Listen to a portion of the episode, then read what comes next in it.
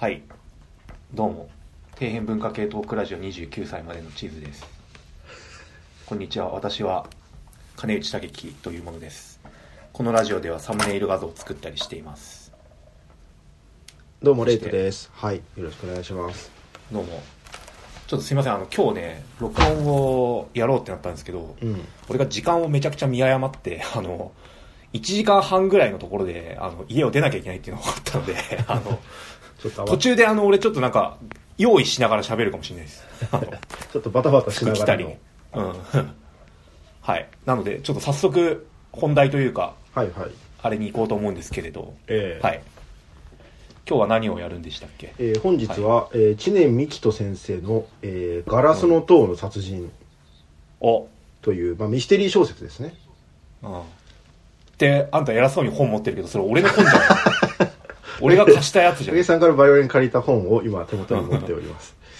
うん。えー僕かいなんかこれ、まあ、ハードカバーでね最近比較的出た本で、あの2ヶ月前ぐらいですかね、あの出て、まあ、すごい売れてる本なんですけど、そうみたいですね、うん。はい。で、まあ、ハードカバー2000円ぐらいするんでね僕にはちょっと高くて手が届かないので武井さん借りました。はい。そうなんですよ。なんかね俺本とか俺字が読めないので、うん。本あんまり人よりはそんな読まないんですけど、え。なんかその紀ノ国屋書店に4ヶ月34ヶ月くらい前に行った時に、えうん。なんかあの急に来ちゃってその本買いたい欲みたいなのが。なんかああの本を読める自分になりたい欲みたいなのが来ちゃって、で買ったのが「ガラスの塔の殺人と」あのあれですよ。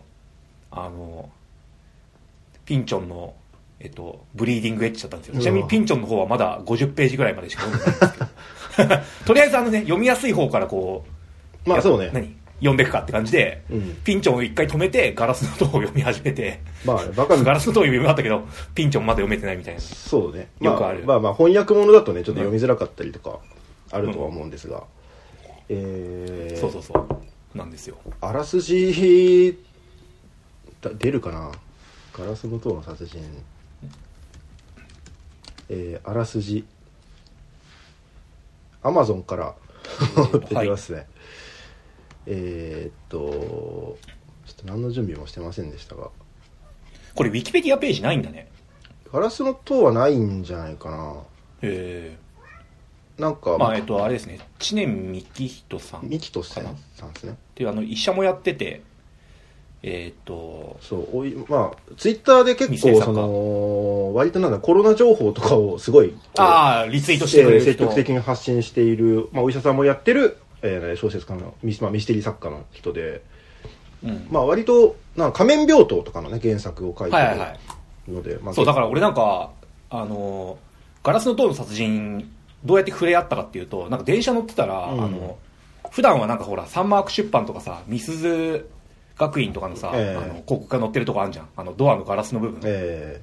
あそこになんかこう島田総司絶賛みたいな。ー そうね。ああびっくりした。あやつじバイあやつじゆきとみたいに書いてあって、はいはいはいはい。え？みたいな。なんかなんか既視感があってその、ええ。新本格ミステリーまあビギナーの俺は、うん。からするとやっぱ4年前の、うん。あのーえ？もうあれ5年前？違う4年前だ。4 4年前。年前のあのー詩人層の殺人がこう街中にこうなんか広告が溢れた時のあの感じにすごいうんうん見覚えがあったんですよ。はいはいはい、まあ僕別にそんな年間ね何十冊もミステリーを読んだりするミステリーマニアじゃないけどなんかこうあそんなこうパンピーもこう読むような新本格ミステリーのなんかこうねあのマイルストーンとなるような作品がついに出てしまったのかっていう予感がビンビンにしたのでえそれで買った次第なんですけど、ー、はいはいはい。でも正直なんかさ仮面病棟ってさなんか俺あの映画の映画版の CM でしか見たことなかったなかったからさ、え。なんかあれすごいなんか、何いや、小説は読んでないからちょっとよくわかんないんだけど、うん。映画を見てないんだけど、なんか、なんかすげえチープな感じがしてさ、まあまあ。仮面病棟の人か、みたいななんか。まあ。感じは正直ええあるっちゃあったんで、うん。まあ、仮面病棟に関してはなんか割とこう2時間ミステリーでも2時間サスペンスみたいな感じのを意識して書いたみたいな感じのことをあのーはい。知念美樹先生のあのツイツイッターかなんかで多分言ってたりとかして、はあ。要はそのどこで一番売れてるかっていうとあの駅の本屋で売れてるっていう、ああ、だから新幹線乗って2時間3時間ぐらいでサクッと読めて、はいはいはい。っていうのでちょうどいいサイズ感の本本本で、まあ、そういう意図で書いてるみたいな感じだったんで、まあ、そういう意味ではまあ映画化で、まあ、ちょっと僕もね見見てね見てないんですけど、あのーまあでもそういう感じのミステリーも書いてると。でまあもともとはね、えっ、と、まあ、お医者さんであることを生かして割とそのえっ、とねなんてやつだったかな。えっ、となんかお医者さんの、まあ、探偵みたいな人が主人公の、まあ、ミステリーシリーズみたいなのを、まあ、ずっとうん。書いていて、あのー僕一冊しか読んでないんですけど、あのーまあ、はい。こう短編集で、まあ、一応こう一つながりのなんかこうドラマシリーズみたいな感じで、あのーうん。全体貫くストーリーみたいなのが大まかには一応ありつつ基本は単発のこう小さな謎をあの一回一回で解いていくみたいなスタイルで、はいはい。まあ、それが全部一応その医学的な知識に基づいた何らかの病名とか症状とかを解き明かすのと同時に日常の謎的なちょっとなミステリーとか殺人とかが,、が解かれるみたいなのを割とこうよくやっててあのーまあ特徴的っていうかまあわかんない。最近の作家さんってみ割とこうなのかもしれんけどあのーら文体がめちゃくちゃライトな なんか、うん。まあ、あの、キャラクターが、もうその、そっちの、あの、お医者さんの主人公のやつのシリーズは、あの、小柄で、なんかこう、中学生にも見間違えられるような、えーちょっとこう、変わり者の女医、うん。まあ、天才医師である女性探偵みたいなのが、が、と、えーその元で、えーっと、一緒に働いてる、まあ主人公こと俺。そう。俺 っていう構図で、ちょ趣味出過ぎだろっていうキャラクター。お前だろこれ。いやまあガラスの塔の殺人もねあの主役の人がい主人公の人が一応うん。お医者さん設定。じそうね、語り部が。語り部が、まあ、語り部でありっていうところなんですよまあまあまあ、うん。そうそうそう。なんかそこの部分は割とねなんかネタバレオッケーっていうかなんかねかんな感じでしたよインターネット見たらそうです。最初のまあ、だって、あの感じは、ね、さ第1行目から書いてあるから、まあ、もうそこは前提として話が進むっていう感じではあると思うんだけど。で、まあ、えっ、と、あらすじをじゃあ言います。はいえっ、と、アマゾンからです。えー雪深く、雪深き森で、えー、三千と輝くガラスの塔。地上11階、地下1階、唯一無二の美しく巨大なレ、えー戦闘っていうのかな、これ。あ尖った尖ったと、塔はいえーミステリーを愛する大富豪の呼びかけで刑事霊能力者小説家料理人など一癖も二癖もあるゲストたちが招かれた。この館で次々と惨劇が起こる。館の主人が毒殺されダイニングでは火事が起き血まみれの遺体が。さらに血文字で記された13年前の事件。謎を追うのは名探偵。これなんて言うんでしたっけ？あえ？あ青青い月の夜って書いて。ああなんだっけ？なんとかつくよさんね。ええつくよさんあのー青いつくよさんパンツスーツ。うん。葵さんだ葵月代さん。えー、葵月代と医師一条優馬。はい、謎を追うのは名探偵葵月代と医師一条優馬。散りばめられた伏線読者への挑戦状圧倒的リーダビリティそして驚愕のラスト。著者初の本格ミステリー長編大本命ってことで書いてます、そうまあそうなんですよね。一応なんかだからそのミステリー作家ではもちろんあるんですけどなんていうのいわゆる本格ミステリーって呼ばれるタイプの作品は今まで書いてきてなかったんですよね知念先生ね。へえあそうなんだ。ねうん。えじゃあ館物とかも書いてないってこと？書いてないはず。俺の知ってる限りでは、だから基本的にだからその病院とかを舞台にしたうん。まあわ割とそのなんだろう自分の得意なフィールドの作品を主に書いてたはい。のが、まあもうガチガチの本格ミステリーを書くっていううん。ので今回やった。らまあものすごい大ヒットしたっていう。いやなんかやっぱさなんかそのあの詩人層の殺人の時も思ったけどさうん。なんかこう何？恥ずかしくなるぐらいの読みやすさを提示してくれるのがまずありがたい。そう。あのキャラクター名がさ、うん。みんなめちゃくちゃわかりやすい そうね。なんかし俺そう これそれその辺すごい詩人層思い出しましたけど。うんそうそうそう。ね。執事の人がちょっとぼ大分さんとかで老田さんとかさそうそうそうでもあれも詩人層意識してんのかなやっぱ、どうなんすかね、まあ人数が多いからある程度分かりやすいネーミングをするっていうのはその別に多分主人層以前からあるっちゃある手法だとは思うんだけど、まあ、主人層以降のミステリーって感じはすごいする感じだった、うん。まあ、そのどの程度その、ね、作作者の人があの意識してるのか分かんないけどすごいですよね。だって、あのー大富豪の名前が神津島、神の津波の津に島で太郎で神津島で神みたいな名前。これまあちょっと、まあ後々多分話すと思うんですけど、割と意味深な名前だったりとか、あそうなんだとかね、あとまあお酒を作ってる料理人、おあの、料理人が坂泉さんだったり 酒の泉と書いて。酒の泉と書いて坂泉ですとか、えー占い師というか霊能力者をやってる夢を読むと書いて夢読み推奨とかね。それ芸名だった気がするけどね、まあそう、げさすがに、夢夢見先生は。まあ、夢見先夢見先生芸名だし、あとまあ、車光信は小説家で、あの、はいはいはい。まあ、ペンネームでやってきてます。ディクスンカーとかから取ったり、うん。とかだから、まあまあ、なんか、その、ペンネーム込みで割とちょっと変わった名前の人が多い。だから、青い月を、の、えー名探偵、まあ、自称名探偵っていうキャラクターなんで、まあ、どこまで本名なのかもよくわからんけど、うん。まあ、そういうこう一癖も二癖もある人たちがまあ集まってる、ね。本当ね僕あの自分で演劇活動をやって、うん。あのキャラクター名決めるときってなんかこういう恥ずかしい付け方よくするんですよ、はいはいはい。あの何？シャマランが元ネタだからヤシヤマランランちゃんだねみたいななんかこういうめちゃくちゃ気持ち悪いなんかこう 古古きオタクのあれな感じの付け方とかめちゃくちゃするんですけど、はいはいはい。なんか他人事とは他人事いやまあ昔からねある手法ではあるけど、うん他人事とは思思えなくなんかこう 喜びながらこう赤面するみたいな感じでずっと、う んいやこれ褒めてますよ。めちゃくちゃいい意味で、えーそう。えで今作やっぱいいのが、うん。まあなんか結局さそのなんかこのあまりにもあまりにもなベタな設定とか全部がなんかその、ある種なんかこういつまでもこんなことやってっていうなんかこうちょっと恥ずかしくも思われてるさ、うん。なんかあの新本格ミステリーっていうジャンル自体への肯定みたいな感じにやっぱ最後うん。つながっていくわけじゃないですか、ええ。なんかこう土台からこうどんどん壊れていくようなこう、うんうん種明かしとともに。うん。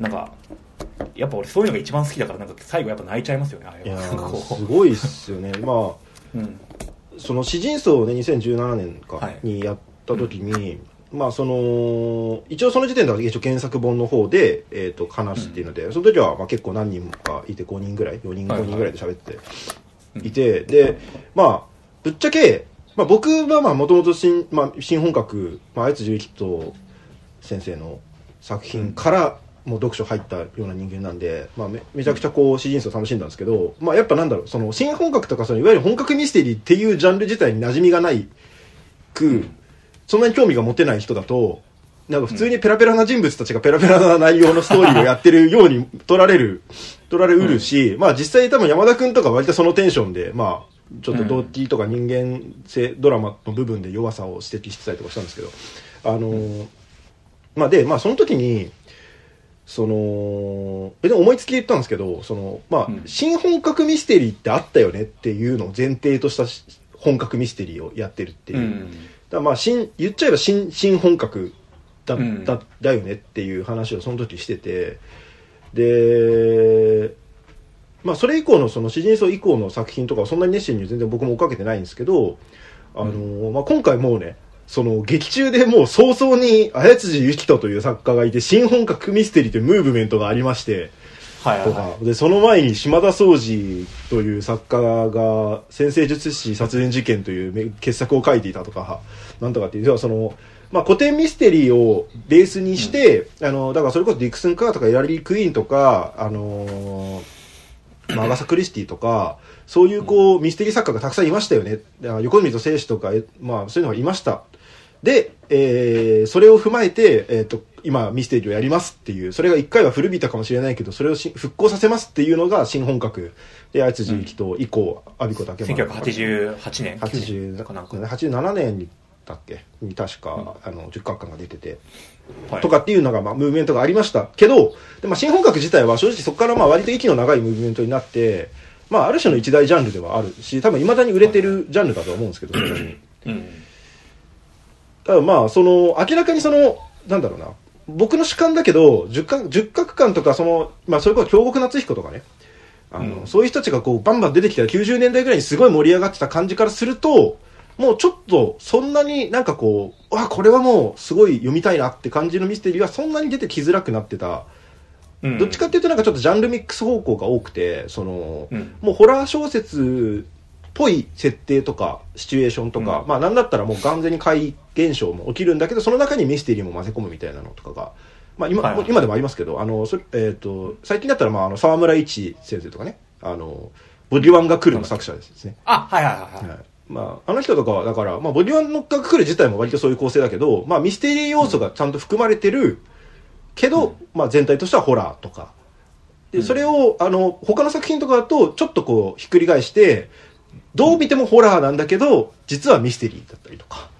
うん。まあ、そういうのを、あの、ドキュメント X の作者だと言われている三田晋三とかね、はいはいはい三。田晋三先生とかも、あの、そ結構そういう手法で、あの、うもう、どう見てもホラーとしか思えないけど、ミステリーと思いきや、実はやっぱりホラーみたいな、なんかこう、ひっくり返しがとか、いろいろやってる人がいるんだけど、まあ、ジャンルミックスとかいろいろある中、まあ、とはいえ、そのガチガチの新本格っていうので言うと、なかなか出てこないかったところで、うん。まあ、結構満を持して2021年に出てきたのが、まあ、ガラスの塔の殺人はいはいはい。っていう感じなのかなという、まあ、僕もちょっとあのそんなに最近は熱心なミステリー読者ではないのであのすごい大まかな感じだとは思いますが、はい、そう、俺超だから話題になったやつしか読んでないから、うん。そのね、全体図のマッピングができてないのがすごい申し訳ないと思うんですけど。えーそうね。なんか、後々になってこの「ガラスの塔」読んであ今すごいことになってるかもしれんなと思って、あの慌ててブックオフとか行ってちょっと何冊か買ってきて最近今読んでるんですけどあのうん。いろいろ。まあでもなんか、あやっぱね、結構作中で普通に綾辻ゆきとかみたいに出てくるんですよね。うん他あ、やっぱそれって、このジャンルに結構特有だよね。うん過去作のあやつありきみたいな。そう、まあね、ミステリーとしてその過去のトリックがもうあれはありましたっていうのを前提にしてやっていくのが、まあ、ある、ある種のフェアネスであるっていううん。のがあるんだと思うんだけど、いや、まあ、でもみんな、いや、逆に言うと、詩人層、まあ、以前から、もしかしたらこう、結構当たり前にもうなってたのかもしれないんですけど、うん。で、まあ、ガラスの塔なんですけど、はいはいはい。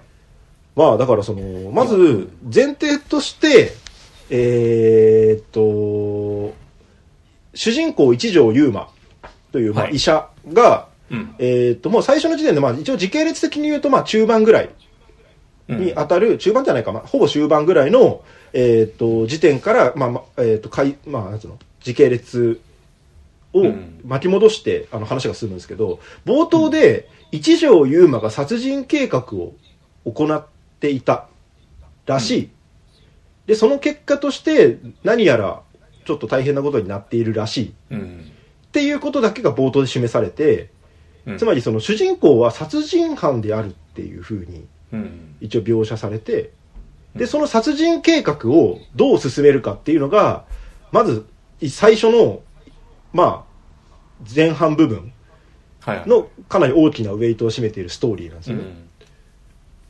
で、まあ、だから、その、さっきの500ページ、まあ500ページぐらいは結構長めの小説なんですけど、そのうん圧倒的リーダビリティっていう時のリーダビリティって、その、ミステリー、本格ミステリーにおいての前半100ページ、200ページぐらいって、殺人待ちっていうか、その、はいはなんかいっぱいいろんな人が集まってきて、まあなんか、これからなんか起こるっぽいけど、まあとりあえずなんか人物紹介とかなんとかって、ちょっとたるいっちゃたるい。あ、本当に？俺、あそこが一番好きなんだけどね。俺なんなら詩人層とかってそこパートが一番面白あ、まあ、くて。し真相はね、そこちょっと工夫してあって、うん。なんかあの、合宿ものとしてさ、やっぱこう、うん。めちゃくちゃ面白くて、なんか一癖も二癖もある、やばい先輩たちがたくさん泊まってるとこに、気になるあの子の部屋はここで、みたいな。さ、なんかどうなってしまうのだ、みたいな、なんか、僕と明智先輩はここで、これからどうなってしまうのだっつったらなんか、ゾンビ、ゾンビパニック起きちゃうから。えー、ま あそう、ぶっちゃけ俺ゾンビパニック起きな、起きないで、あそこでなんか普通の合宿、若者の、なんか、生と、生と恋と青春みたいな感じでやられても全然 OK だったっけどね俺は。まあまあ、その、なんだろう、詩人層とか、まあ今回のガラスの塔じゃなくても、なんだろう、その前半部分で何かしら仕掛けを作って、ただ詩人層だと、まあその青春もの的な要素、主人公がちょっとこう、あのー探偵助手みたいなところにも、今回もそうですけど、なんかあの、うん。自分の価値みたいなのをね、見出していて、うんこれね、あのー面白かったのは、面白かったのって、あの、今、そのちょうどガラス、あ、じゃあえっと、グレンカンの殺人っていう本を読んでて、はい。これもだから、まあ、比較的すごい最近出てる、そのシリーズものの、あの、本格、一応新本格ミステリーの流れを組んでるうん。作品っぽいんですけど、これも、あの、主人公が高校生の男の子二人で、まあ、名探偵、っていうか探偵をであるっていうふうに自負しているうん。天才少年と、その横で、その探偵の助手であるっていうことにアイデンティティを見出している少年っていうのの、まあ、青春劇であり、本格ミステリーっていう構成なんですよ。うん。だからなんか、最近のなんかその、あの、助手であることに、なんか自分のなんか、あれを置く、あみたいなドラマの置き方みたいなのは、なんか、何なんだろうと。確かにね、何なんだろうね。それってやっぱなんか、ラノベ以降っていうかさ、なんかこう、うんまあわかんないけど、ラノベそんな、俺、春日ぐらいしか読んでないからあれだけど、強烈な、なんか、春日とか、なんかその、探偵ポジションのうん、あの子とかが、なんか先輩とかがいて、自分はなんかその人に、こう、ワトソン的にさ、こう、やれやれな感じで付き合っていってあげることの、うん 気持ちよさをみんな求めてるのかな。なのかななんか、うん。ね、その、まあ、もしくは、その新、本格ミステリーみたいなのをいっぱいいろいろ読んでた時に、うん。なんかこう、そこで何かこうドラマをやるとしたら、やっぱその探偵と助手っていう関係性のなんかちょっと記号、記号化されたある種の関係性を、うん。その自分たちがそれをやるのだっていう、こう、うん。ロールプレイ的な要素になってくるそうね。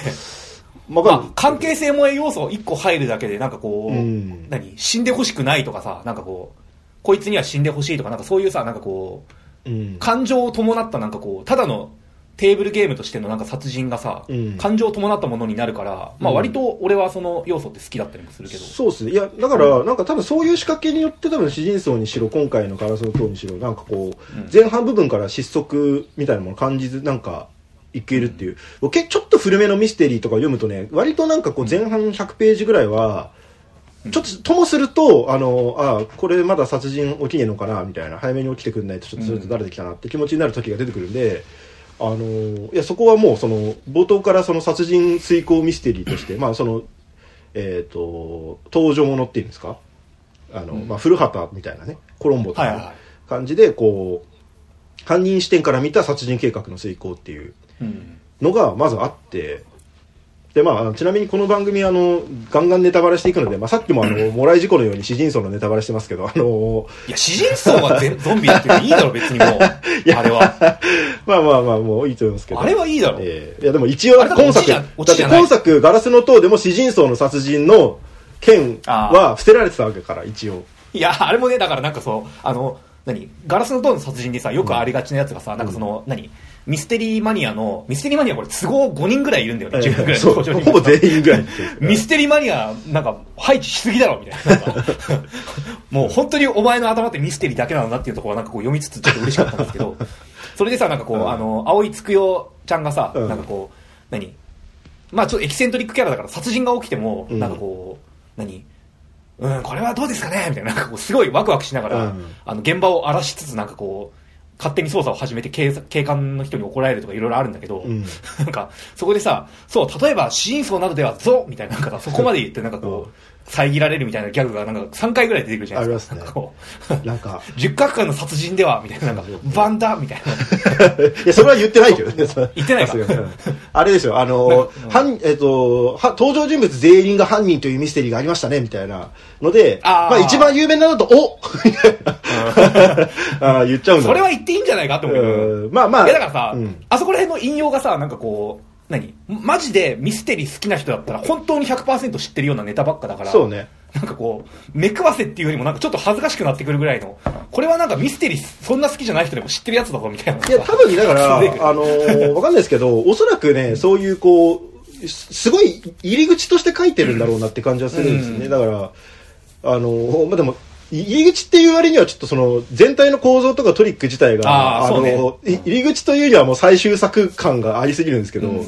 あのーでもまあ、その要はここで、おって言われた時に、あ、はい、もう、お、うん。おって言えばあれだよだよねって、なる人は、なんか、あれでさ、なんか俺の中でさ、読者と作者のさ、キモいなんかコールレスポンスみたいなのがさ再生されて、おっつってリエント9個だでしょ先生とみたいなさ、なんか、いや、面白くねえから、みたいな。なんか、昔のあの、再生されて。タマフルでややってた、なんかこう、せいみたいなやつ。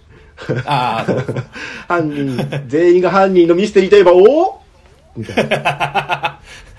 はい。やつね。あのー、まあ、今も、もちろん言っちゃった。まあ、まあまあ、まあ、オリエント急行も、まあ、映画化も散々されてるし、まあ、いいでしょう。うん。うん。えー、なんていうのもあります。っはい。ていうのを、まあ、だからネタとしてこう、いろいろ仕込んである、ある、わけですけど。うん。で、あのーまあ、前半パートそれをやって、で、まあ、第一の殺人というのが一応起きましたと。で、うんこれで第一の殺人が起きるまではちょっと半信半疑というか、普通に考えて、主人公が犯人である本格ミステリーって、まあ、登場物でやるんだったらなくはないけど、まあ、あんまりね、そんなにはないんですよね、パターンとしてはね。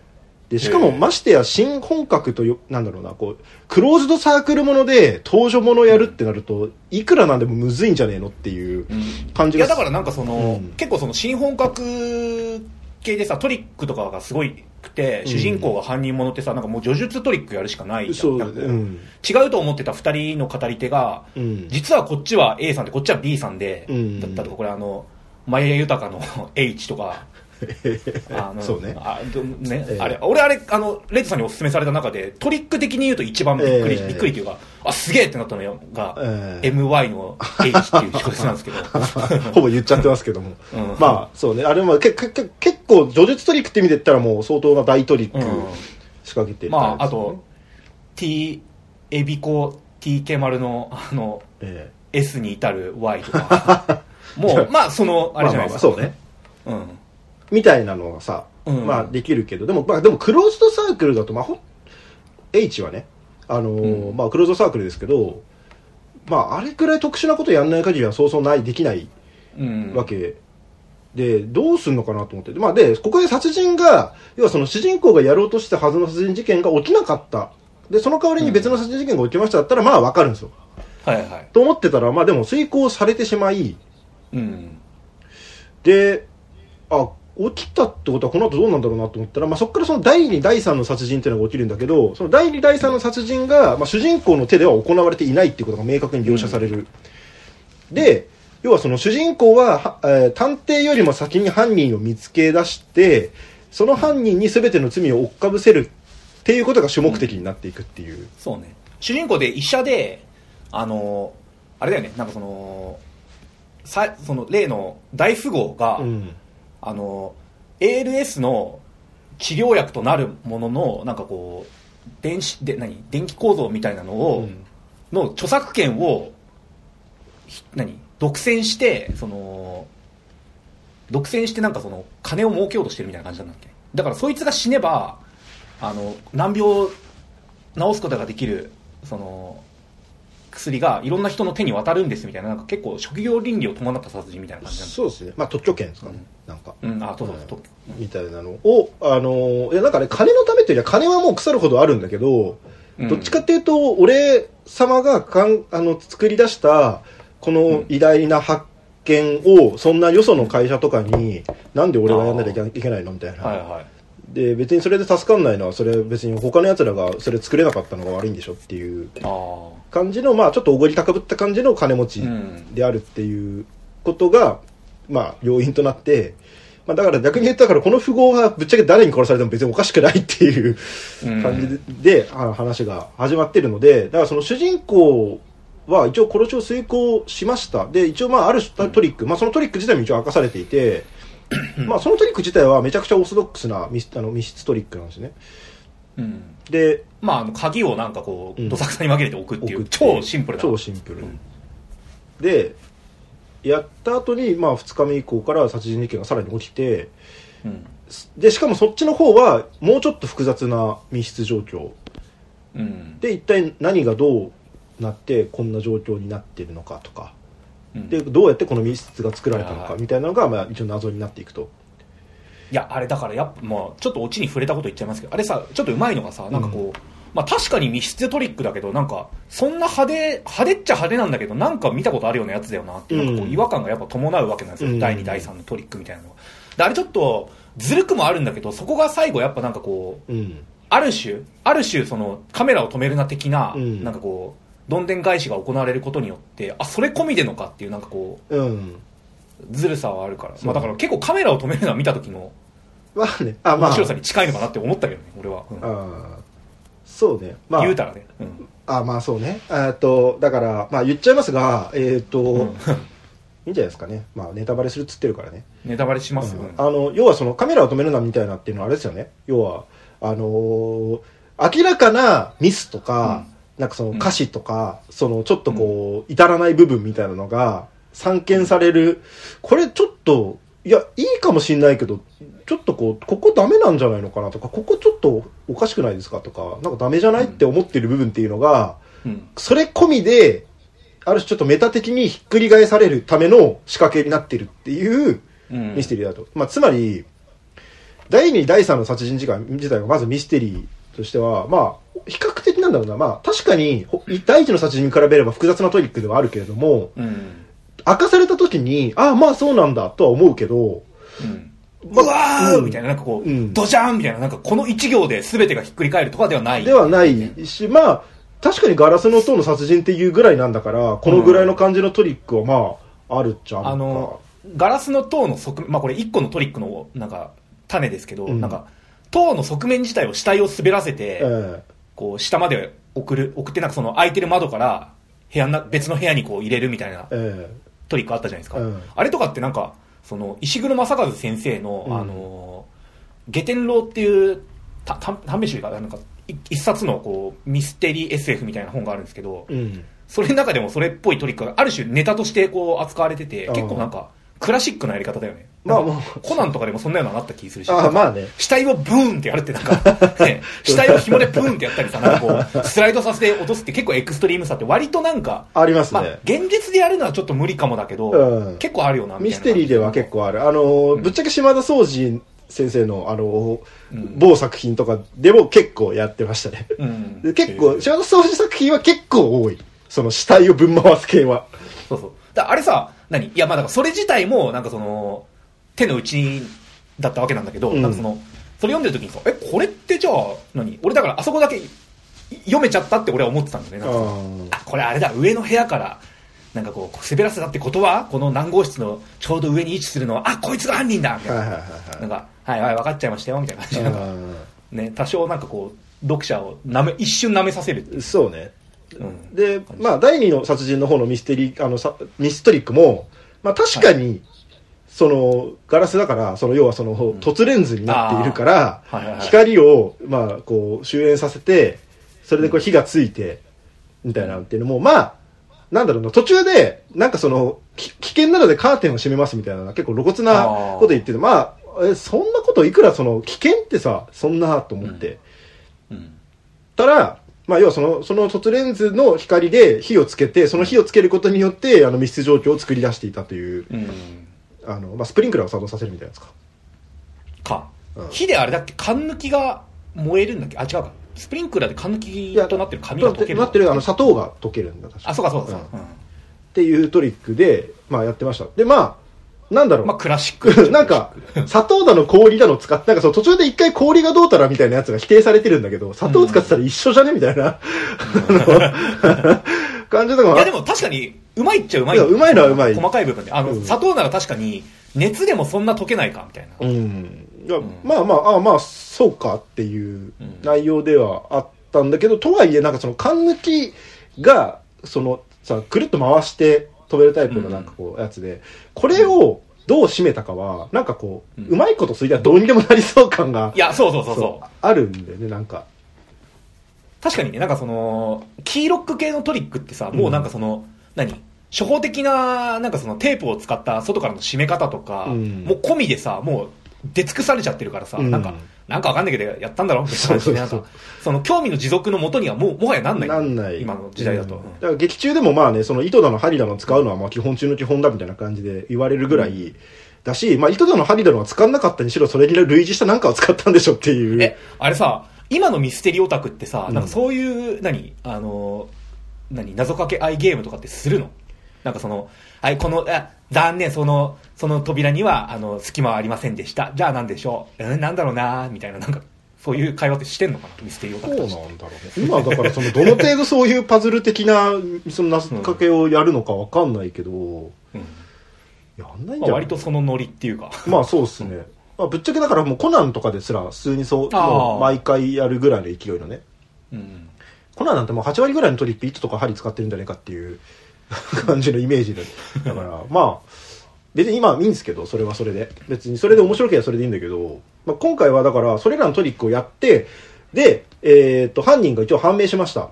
で、はい主人公はなんとか、その、えっ、と、罪を追っかぶせて、その真犯人、まあ、真犯人というか犯人たる、えーっと人物に毒を飲ませてで、うんえーそいつに、えーまあ、ど飲ませてっていうか、まあ、その毒を持たせたのか殺人で使った毒を持たせることでこれで全部の殺人の罪を追っかぶせることができたぞって思ってたら、その毒を、えーっと飲んで犯人だった男もそのまま自殺してしまって、まあでもこれで一応隠蔽可能だったかと思ったら、その件自体もとその場で明かされてしまって、自分も犯人だったってことになって閉じ込められる。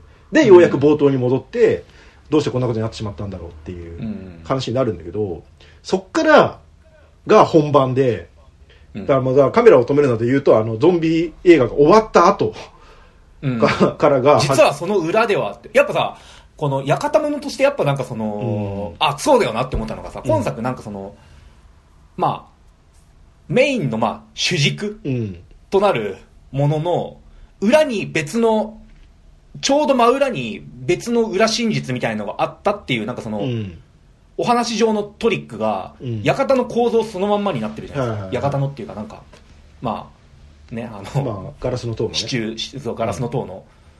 っていうのがやっぱその、建物とちゃんとこうさせているのがすごいシンプルながらうまいなってそうですね。そう。だから今までその見せられていた、あの、まあ、館、まあ、ガラス管と劇中で言われてるうんガラスの塔はいはいの、うんえっ、と、構造自体が、えっ、と、DNA 構造をはいはいはい。元にしてますよみたいな感じで言われてて、うんで、まあ、あそうなんだぐらいしか思ってなかったものが、うん。あのー、DNA だとしたら二重配列になってるはずだから、うん。っていうので、主人公が、まあ、医者だから、こそこにこう、ようやく気づいて、うんっていうことはって言って、いろいろ調べていったら、あの、実はその自分たちが通常使っている階段の真裏にもう一個別の階段があって、そう。二重螺旋だったっていう。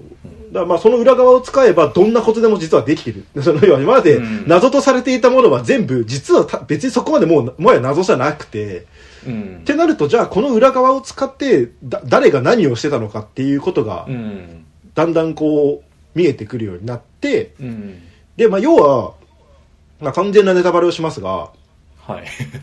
まあまあ言わないとねちょっともうあの話しづらいんで、あのまあもともとこのガラスの塔で起きてたえっ、とまあ劇中で言われるガラス管の殺人うんという、えーお話自体が、うんえー大富豪神津島による狂言殺人はいはいはい。で、えー、と自分自身が死んだ件も含めてまあいろいろコントロールしながら裏側からいろいろ見ながらで殺されてしまう執事の人たちとかも全員同じく一芝居打っていて、うん。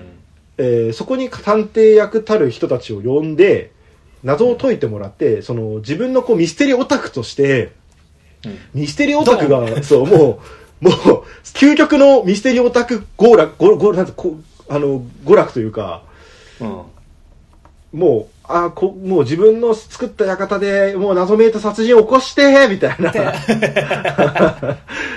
のを、だ超やばいおばけんの主催者 告知されてないおばけんが開催される方南町じゃなく山奥でみたいな感じです。うんでしたっていうのが、まず明かされると。だから表現殺人だった。でも、いや、死んでるよねっていう、その医者としてはい確認もしてるし。うん。じゃあ何だったのっていうので、ようやくそこで明かされるのが、まあ要はその今まで名探偵うんとされていた青井月代さん。という人が、その途中では一回すごくこう、まあなんか、事件がね、なんかこう進んでたところで一回凹んで、探偵っていうのはまあその事件が進まないと解くことができないっていう、うん。あの、件についてね、語り出すっていうくだりがあるんだけど、実はそこであの悩んでたのは、別にその殺人事件を解けないことについてじゃなくて、あの、殺人事件自体がしょうもなさすぎるっていううん。件について悩んでいて、うん。で、それを自分の手で上書きすることで、あの、本当の謎めいた殺人事件を起こしてそれを解決するっていう風にしようとしていったっていうことで、要はその、裏側で進んでいた計画をさらに乗っ取って上書きしていたのが探偵だったっていう。だからその、うん普通にその探偵が犯人でしたみたいな作品っていうのはまあちょこちょこあるんだけど、うん。その、多分それだけだったら誰も驚かない、もはや。うん。けど、じゃなくて、やっぱその、裏側にあったその計画の方を乗っ取って途中からガチ殺人にしていたっていううん。のが、まあ、言ってしまえばメイントリック。うん。もうめちゃくちゃ厄介なオタクうん。としてなんかこう、作中に介入していくみたいなさ、うん。なんかこう、その、なんか別にそれミステリーじゃなくてもいいんだけど、俺なんかその、なんだろう、えっと、登場人物が物語自体に反逆していく構造ってすごい好きなの。やっぱそれってなんか、うん。世界系とかですごいエモいと思うし、なんかその、まあ窓マギの中盤とかさ、なんかこう、はいはいはい。え、これって私たちってお話の中の人じゃないみたいになんか気づいちゃって、うん。なんかこのつまんない物語を生きるくらいならなんか、自分はなんかその、なんだろう、あの、ゲームマスターにを乗っ取って、うんより良い物語を作るんだみたいなのを、なんかこう、その、まあ、まあ、現実にあれが可能かとは思わないけど、なんかその、ある程度リアルな領域でやってくれたっていう、なんかその、ストーリー論みたいな感じになってて、うんすごい、それが一番エモいところなのかなっていうのが。そうですね。だからまあ、ミステリーオタクであるっていうことが前提として作られていて、うん。で、その、途中で明かされる、その一回明かされる真実っていうのは、まあ言ってしまえば、旧来の、まあそんなに激の良くないタイプのミステリーを一回やった上で、でもこういうの好きだ、なんだ。で、うん。そのびっくりするような何かっていうのがある作品が好きだっていう、うん。その思い自体が物語を乗っ取って、うん。それ自体が一番のどんでん返しにちゃんとなる仕掛けになってるっていうのが、ね、ちょっとあの、知った、確かにこの話って新本格以外でやりようがないうん。し、ある種その、島田がその島田総司がもうこれを超える作品今後現れないっていうのって、まあ言い過ぎだとは思うけど、あの、でも、そういう気持ちになるタイプの作りの作品ではあるっていう。うん。いや、俺だからさ、そんな、たくさん読んでないからさ、うん何あの、すごいやみたいになって、最後の最終章とかさ、なんかもう、バカすぎて泣きながら読むみたいな。別に泣いてないけど、なんかこう、うわーみたいな。うん。かっこよくてダサくて最高みたいな、なんかもう、めちゃくちゃ熱くなって泣きながら読んだんだけどさ、うんなんか、どうなんだろうね。なんか、こういうエモーションって他の新本格ではあんまないやっぱ。あんまりないんじゃないかな。うんなんかその、まあ、ミステリー愛みたいな作品はまあ、あるとは思うけど、その、こういう構造で、そこまでたどり着くのはなかなか多分ない気がしますけど、ねいや、だからやっぱなんかミステリアイっていう、なんかその、テーマ的な部分とトリック自体が完全一致してるっていうのがやっぱ、ね、うんその、ちゃんとルールにのっとった上でそれを、何ミス、愛の証明をするとこうなるみたいな、まあ、インターステラーみたいなさ、いや、そう。こう、何そインターステラーと同じだよね。なんかその、うん愛を証明するには重力の証明が必要で、重力の証明に必要なものは愛だったみたいなさ、なんか、感じだよね。だから、だから好きなのかな。なんかその、うんミステリア愛を証明するためには、うんこの、何、その、新本格的だんどんでん返しトリックが必要で、それはミステリア愛に、を、なんか、メインモーターとするものだったみたいな、なんか、いや、すごい感じがやっぱ良くて、あ、だいや、そうだ、俺は今やっと分かった。インターステラー見た時と同じ感じだった。ああ、そう。まあ、バカだなみたいな。ありがとうみたいな。そう。最後、何わ節になっていくじゃん。なんかこう、えようやく分かり合い、なんか、ようやく出会えたな、みたいな。やっと会えたね、みたいな。そうねあのでもなんか二人は殺し合わないといけない、みたいな。なんか。あの、まあ、名探偵とされていた人物が実は名犯人でもあったっていうのはね、うんちょっとまあ、あの、アンブレイカブルみたいなこう話になっていてね。で、まあ、二人がこう、たんようやく探偵役になれた助手と、うん。犯人役を、にをやることによって探偵役から降りたうん。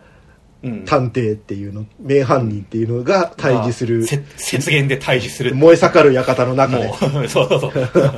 あれ、最後どうなの？最後そうか、燃え盛って、そう、燃え盛る館雪の中で、原に放り出されて、うん。そう、片方、えっ、と、主人公が、えっ、と、そこから一回放り出されて、脱出し、で、あの、青い月夜はそのまま行方不明になってしまうっていう、そうそうそそう、らしいですね。う。なんかもう、最後だけ急にさ、なんかもう、クラシカルすぎるんだよね、絵面が。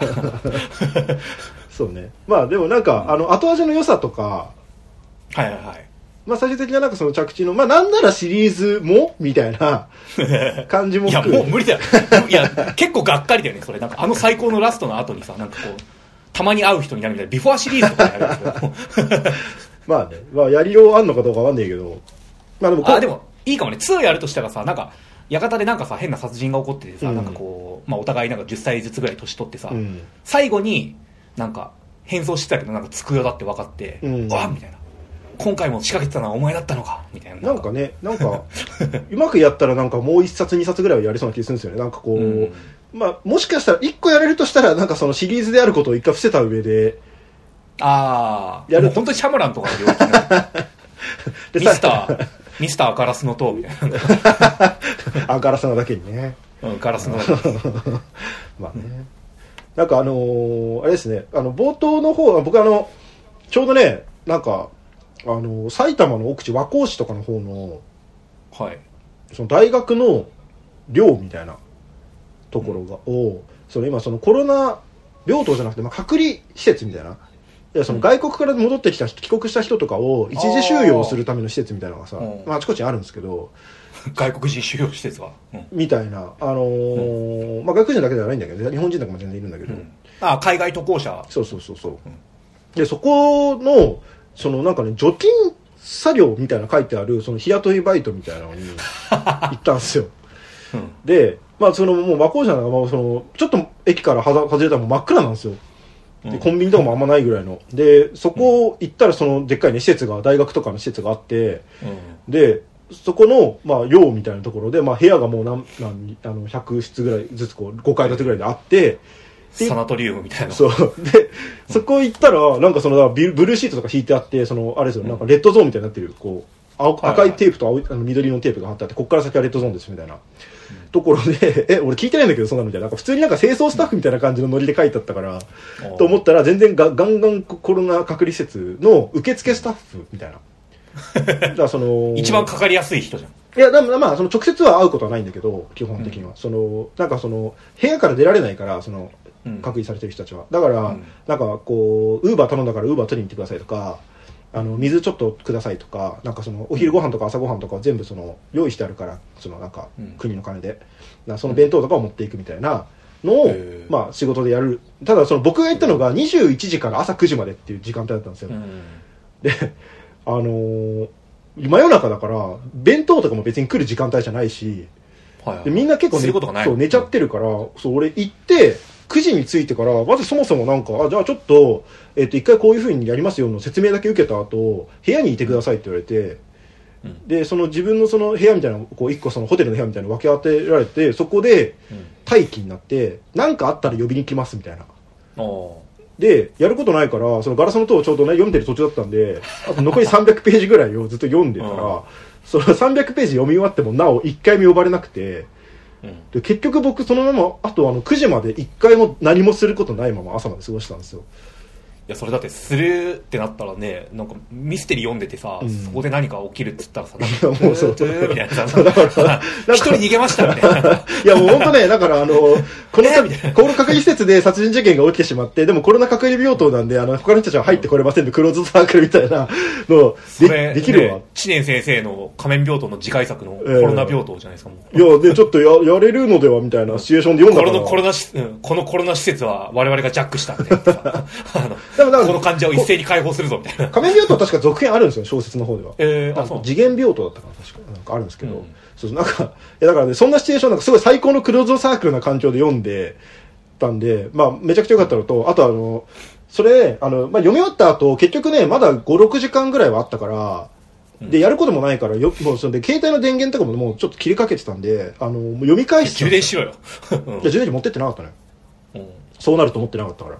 うんでもう読み返したりとかしたんですけど読み返すとちょっとやっぱすごいかんやっぱ完成度でへえ、やっぱ2回読むべきなんだな。いやそうあのねっていうのはもう冒頭でなんかその自己紹介とかをするくだりとかでもう結構ガンガンに伏線が張ってあることがやっぱ分かる、はい。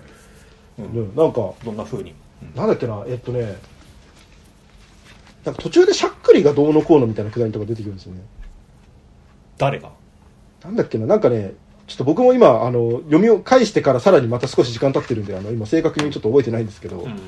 あだからその最初の割と最初の方であの名探偵の方があのいろんな事件を解決してきましたっていうくだりうん。で、あのーこんな事件も解決したしこんな事件も解決しましたでもいやでもお前はそんな事件解決したっつってるけどこの事件もこの事件も来なかったらしいじゃねえかみたいなうん。でいやあのーまあ一人で二役はできないのでみたいなうん。こと言ってるのが、まあ、まんま伏線になってたりとかはいはいはそう結構なんかそういうこうもう最初の時点からもうガンガンこうそういうちょっとしたやり取りが全部あ後の伏線なり布石になってるっていう作りで、あめちゃくちゃこう隙のない作りなんだなっていうのがね、うん。読み返すと分かったりとか。そうだから完成度高っと思って。い。確かになんか、そのミステリー作品ってさ結構なんかそのん何？前半部分で出てくる伏線って割となんかしょうもないさなんか、うん。あの奇妙な一文だったりするじゃん。そうだね綾辻ゆきと先生のさ、あの黒猫館の殺人とかでもさ、私はその時なんか、うんなんか食べ過ぎたので、お腹のなんかどっち側を横、はいなんか下にして寝たみたいなさ、体を知るかみたいな。体を右側にして。な。そうそうそうそう。うまいのかそれみたいな。いや、俺左側にするけどな、みたいなそんな考えねえよ、みたいな。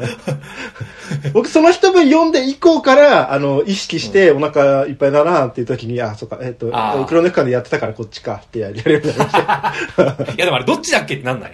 あれ黒猫館はあっちだったけど、でも逆だから？みたいな。そうそう。なんかね、う あの、クレヨンしんちゃんの箸の持ち方確かめる時みたいになっちゃうお腹がね、ちょっと、じゃあ右側にするのかな？確か胃袋が下、上に来るようにするとかだと思うんですけど、確かに。うん。まあ、それはいいんですけど。それはいいですけど。そう。なんかね、ちょっと読み返してないんであれですけど、なんか今聞いた感じでね、なんか割とその、まあ、その、主要人物の、まあ、立ち位置、うんアイデンティティに関わる部分の、その、伏線だから、めちゃくちゃうまいですよね、やっぱその。そう。いや、すごいなと思って。うん。で、あのーただね、まあ、これ、僕一個、もうその、んやっぱ、綾辻ゆきと大ファうんンとして、一瞬で気づいた伏線がやっぱ一個あって、はい。うん。その劇劇中で綾辻ゆきとのノベルス版の館シリーズが11冊置かれてるっていう文章が出てくるんですよ。ああ。で、まあもう僕全部、まあノベルス版ではないんだけど、うん、うん。まあでも基本的には、あのー最初の10角館から始まって、えっ、と、暗黒館以降はノベルスで全部買ってるんですよね。ノベルスってどれ？あの、白っぽい裏地そうそう、白っぽい裏地で、あの二段組になってるこう。はいはいはいはい。あのなんか、黄色いワンちゃんのキャラクターとか書かそうそうれてるやつかそうそうそう。うん。で、まあ文庫版あれ。一番読みやすいよね、なんか。そう、てかまあ、あの、一番、うん。一番なんか言うたらダサいあ、まあそうね。想定のやつでしょ。うんそうそうそうあのダサさがいいんだよね、やっぱりミステリーは。まあミステリー読んでる感は確かあるんですけど俺だって確かあの、10角か確かノベルス版で読んだんだけど、なんか表紙に、うんなんか、めちゃくちゃ美少女作画で描かれたキャラクターたちの絵があって、なんかこう、えー、俺そのイメージで読んでたもん、10角かとか。なんか、みんな美男美女みたいな、なんかへー、明らかにこれなんか、あの、合ってねえだろ、内容とって、なんかこう、キャラクター、なんかこう、ショタっぽい子がいて、あ、この子が、なんか、なんだっけ、あの、ポー君かなみたいな。誰が、なんか、バンかなみたいな。ノベルス版そうなんだ。俺なんかあの、文庫版で基本的に最初の方のシリーズ全部読んでたから文庫版だとあの文庫版はなんか館の、イラストで、館の、うん。ちゃんとビジュアルがね。だから、なんかね、図書館で借りた時に送られてきたのがそれだったの。あそうなんだ。ノベルス版だったの。まあそう、だから基本まあノベルスで最初に出て、少し経ってから、あのーまあ文庫で出て、で、まあ基本ハードカバーとかでは出ないはずなんですよね。うん。そうだそうなんだ。そうそうそう。だから多分その最初にまずこう出てすぐに買って買って読むんだったら基本愛知人作品の場合だったら多分ノベルスで集めることになる。そうそれそれは、な、なんでなの？なんかもう、え、でもさ、あのー、えっ、と、ガラスの塔とか普通にガラスのハードカバーで出てるとそう詩人層とかもハードカバーで出るしまだ今だったらだどっちかっていうとハードカバーの方が多分お金取れるから、うん。ハードカバーでそう出して、その後に文庫化するんだと思うんだけど、うん。多分、館シリーズとかの頃は、多分ミステリー自体、まあ、本格ミステリー自体がそんなに売れると思われてなかったからかもしれないですけど、うん。なんかペーパーバッグ的な感じで出されてたって感じ。ノベルスでまず出して、はいまあ、1000円ぐらいで出したやつを600円ぐらいで売るみたいなか、また売り直すみたいな感じだったのかもしれないんだけど。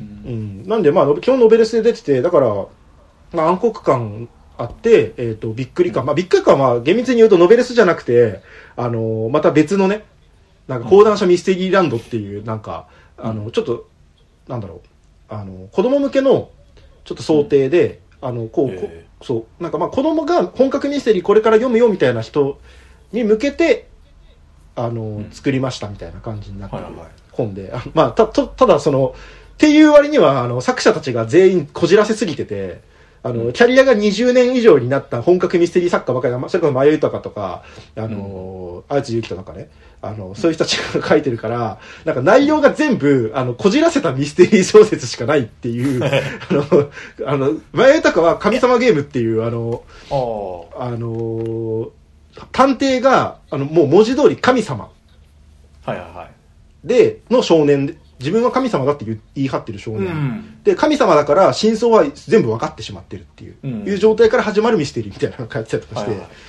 まあ、あの、アトロクでもこの間なんか特集でめちゃくちゃプッシュされてましたよ、確か。あ、そうなんだ。うん。神様ゲームめちゃくちゃ面白いですけどね。まあいや、そう、ちょっとまだ読んだことない。神様ゲームのあのネタバレはちょっとやめてください。俺が読んだ。買って。まあまあ、面白いんですね。はい、読んでください。はいで、まあ、あのーとかあった、まあ、ミステリーランド。で、まあ、それも、まあ、その後ノベラ、ノベルス版になって、で、その後が、まあ、鬼面館。これは現状シリーズの最新作。うん。で、暗黒館だけ上下巻なんですよ。うん。めちゃくちゃ長いからね。めちゃくちゃ長いから。文庫だと4冊ぐらいになるのかな、確かに。うん。で、ってことはでも、あの、ノベルス版で、えっ、と、全 9, 9巻出ている、えー、現状館シリーズの、で、上下巻が1巻、一個挟まってる。けど、けどう計算しても10冊しかないじゃないですか。から、1冊多いけどね、って思って。あ、キモ。これだから、まあ、まあまあミステリー読んでるような、特にね、ヤカタシリーズなんて一番有名だからさ、うんなんかこう、ね、そこで、ある種、あれ？みたいな、なんかこう、伏線来たな、みたいな思うんでしょ、そこ。そうそうそう。うん。なるほど。だから、で、まあ、あのー多分、まあ、ただ、これ、あの、ガラスカーの殺人という作品がそこに置かれてるというふうには明記されないので、うん。あのー未来設定である可能性みたいなのも一応考えたりはする。あー、なるほど。そうそうそう。だから、まあ、2020何年に実際にその、ヤカタシリーズ10冊目が出るかわかんないんだけど、うんヤカタシリーズって一応10冊で完結するって当初から言われてるシリーズで、あ、札なんだ。10冊ごめん、10巻。だ要はそのあ10 10, 10個目の館がある。うん。なるほど、なるほど。そうだから一応あと1個館シリーズの館が出ると、それでシリーズとしては完結する予定と言われている。え、10個目の館が出るってことはさ、ちょっと待って、じゃあ、でも4はさ、あれ厳密には違ってさ、あ、でもそうか、そこで、あ、辻褄合うのか。あの、6が、うん。これごめん、投資番号で言いますけど、6が2、うん2個あるから、まあ、合うっちゃ合う数合ってるのか 合うのか 合うっちゃ合う。合うな。まあ合うな。うんうんそうなんですよね。はい。うんいや、ちょっと俺、あの、何？暗黒館以降読んでないからちょっとわかんないけど。まあまあまあ。あの。黒猫館まで読んだ状態だと合うな、数は。そうそう。なんか、うん、まあその、館の数がっていうよりは多分シリーズとして 10, 10巻うん。分でっていうことなんで、まあ、うん。そう。一応次の館がシリーズ最終作と言われていて、なんで、それがもう出ている世界線。で、まあ、だからその、知念、美人先生が、いや、その、あやつじゆきと愛が強すぎて、その、館シリーズが完結した後の世界観で書いてる可能性も、まあ、なくはない。いや、そこら辺のさ、なんかもう、ファンすぎてさ、自分が次の考えちゃう 気持ち悪いとか、本当に他人事とは思えないし、いいっすよね。そうそうそう。だって、あやつゆきとげんガンガンご存命だしさ、そうそう。なんなら最近もさ、なんかあの、ずっとモルカーの写真しかツイッター上げてねえよツイッターでモルカーのことあの、しかつぶや京かない。京子達彦とイチャついてるかさ、なんかバーに行ってモルカーの写真撮ってるかしかやって、早く書いてくれよみたい や書いてるんですけどね、ちゃんとね。まあ、宮方はまだ書いてないと思うけど。うんアナザーとか書いたりとかしてるんですけど。おまあ、そう。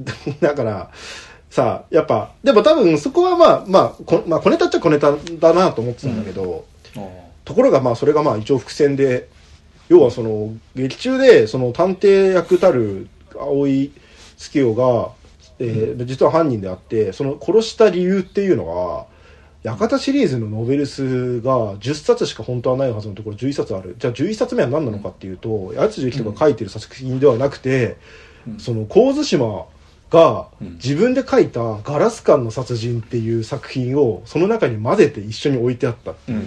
あれって何巻目に入ってるって言ってたっ多分11、最後だ多分一番最後だと思う。け ?11 巻目。う。うんん。ななんか、要はその、俺は綾辻ゆきになりたかったんだよっていうふうに言って、うんまあ最後に死んでいくんだけど、その、いや、その、そ、そこ、そのレベルのなんか、え、じゃあ、あん中にさ、あの、獅子や門見とかって出てくるのかな他しない？どういうこと？シリーズなら。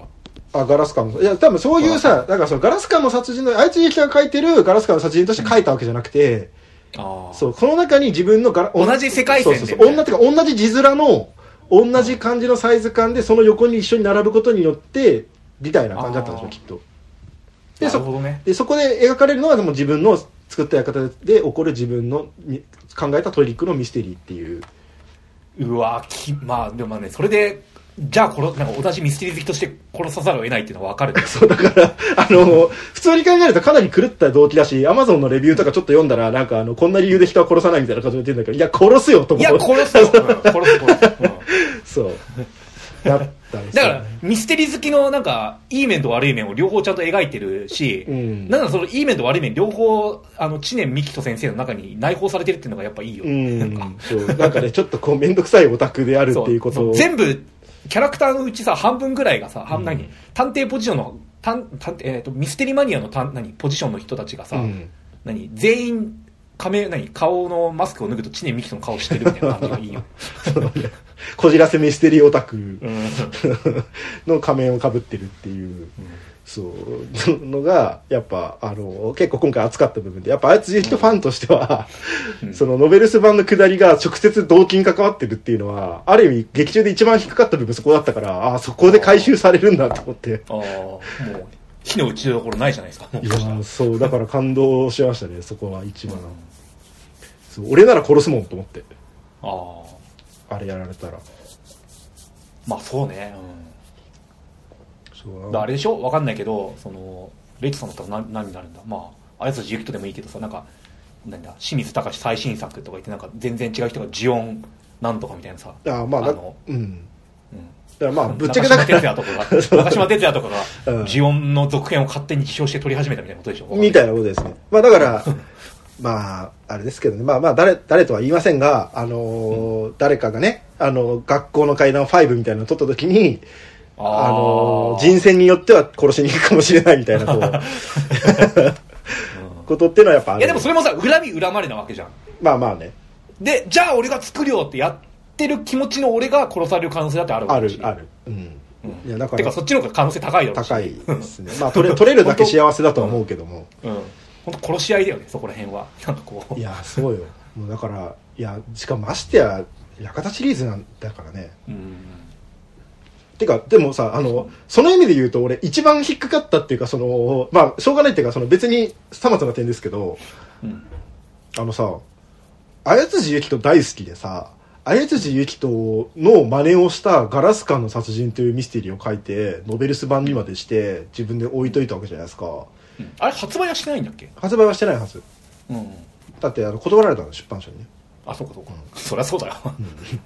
いや、いや、それはいいいいんだけどさ、なんか、綾辻ゆきとが好きで、ガラス管の殺人書いたんだったら、メイントリックって、叙述トリックじゃねって思うんだけど、あ 普通に考えると。え、どうなの？ガラス、あやつじゆきと館シリーズって全部叙述だ全部叙述ですよ。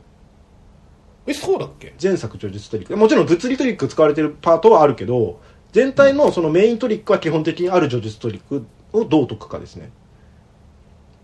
まあだえ、叙述トリックってさ、なんかその、読者の俺らにだけわからないように、文字だからわからない情報とかそういうことを言うんじゃないの？違うまあ一応お大きな定義で言ったら多分そうじゃないですか。その、のまあ、なんだ多分表記によの仕方によって誤解っていうかあのミスリードさせること、うん。え、でも水車感とかってあれ別に叙述部分なくなかった？まあ、さ水車あれは水車あ感は微妙だけど。獅子や門見とうん。のああの剣か。それは見えろかんじゃこないいつ実は、あ、それメロガンか。うん。そうか。水車感あ獅子やは門見とな。んなんだっけ？もう一人。もう一人っていうか、もう一個の名義。島田清あ、そうだそうだ、島田清。うん。うん。な,、うん、なんか水車感何だったかちょっとあんまり思い出せないけどでもなんか人物5人の時のトリックがねなんだかな指の本数かなんかだったかな？なんか。ああ、はいはいはいはい。かなんかがその文章上ではうんはっきりとは書かれてないんだけどこの表記の仕方してるんだから指の本数はこうでだからこいつが犯人みたいなのがなんか確かうん。やってたりとかするんで一応仕掛けてはあったはず、なるほど。そう。でまあメール感も一応まああの2つのね叙述トリックが仕掛けられて。え、待って、メール感ってなんだっけ？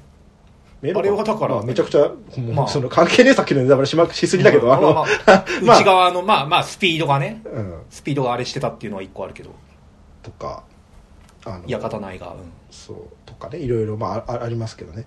うん。うん。いや、俺さ、何？俺全然、全然関係ないこと言うけどさ、うんなんかその、うっすらと迷路感のオチについてちょっと言及するあれになっちゃうけどさ、うん僕あの、本当にあの、これ、これ言うと、カッコ付きの映画ファンから、あの、お前みたいなやつ映画ファンじゃないって言われるかとも思うんですけど、なんか映画とかさ、動画とか見るとき俺結構なんか倍速パッチ入れて見るんですよ、こうなんか。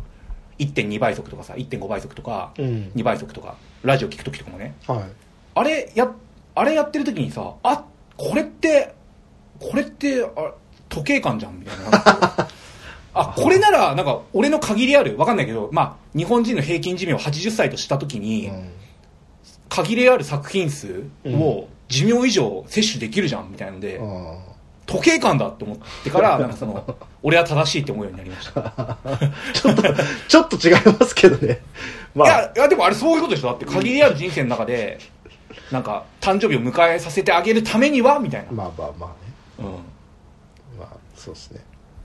そう。だから、なんか、まあ俺はただ単にそんなに、あの、集中力がないっていうのと、ええあと、眠る時間とかがたくさん欲しいっていうのもあっての、時短テクニックで芸術をインスタントに消費してるってだけなんですけど、まあし思想的には一致してる。うんそう一致してるから、合ってんじゃんってな、俺にやってることって。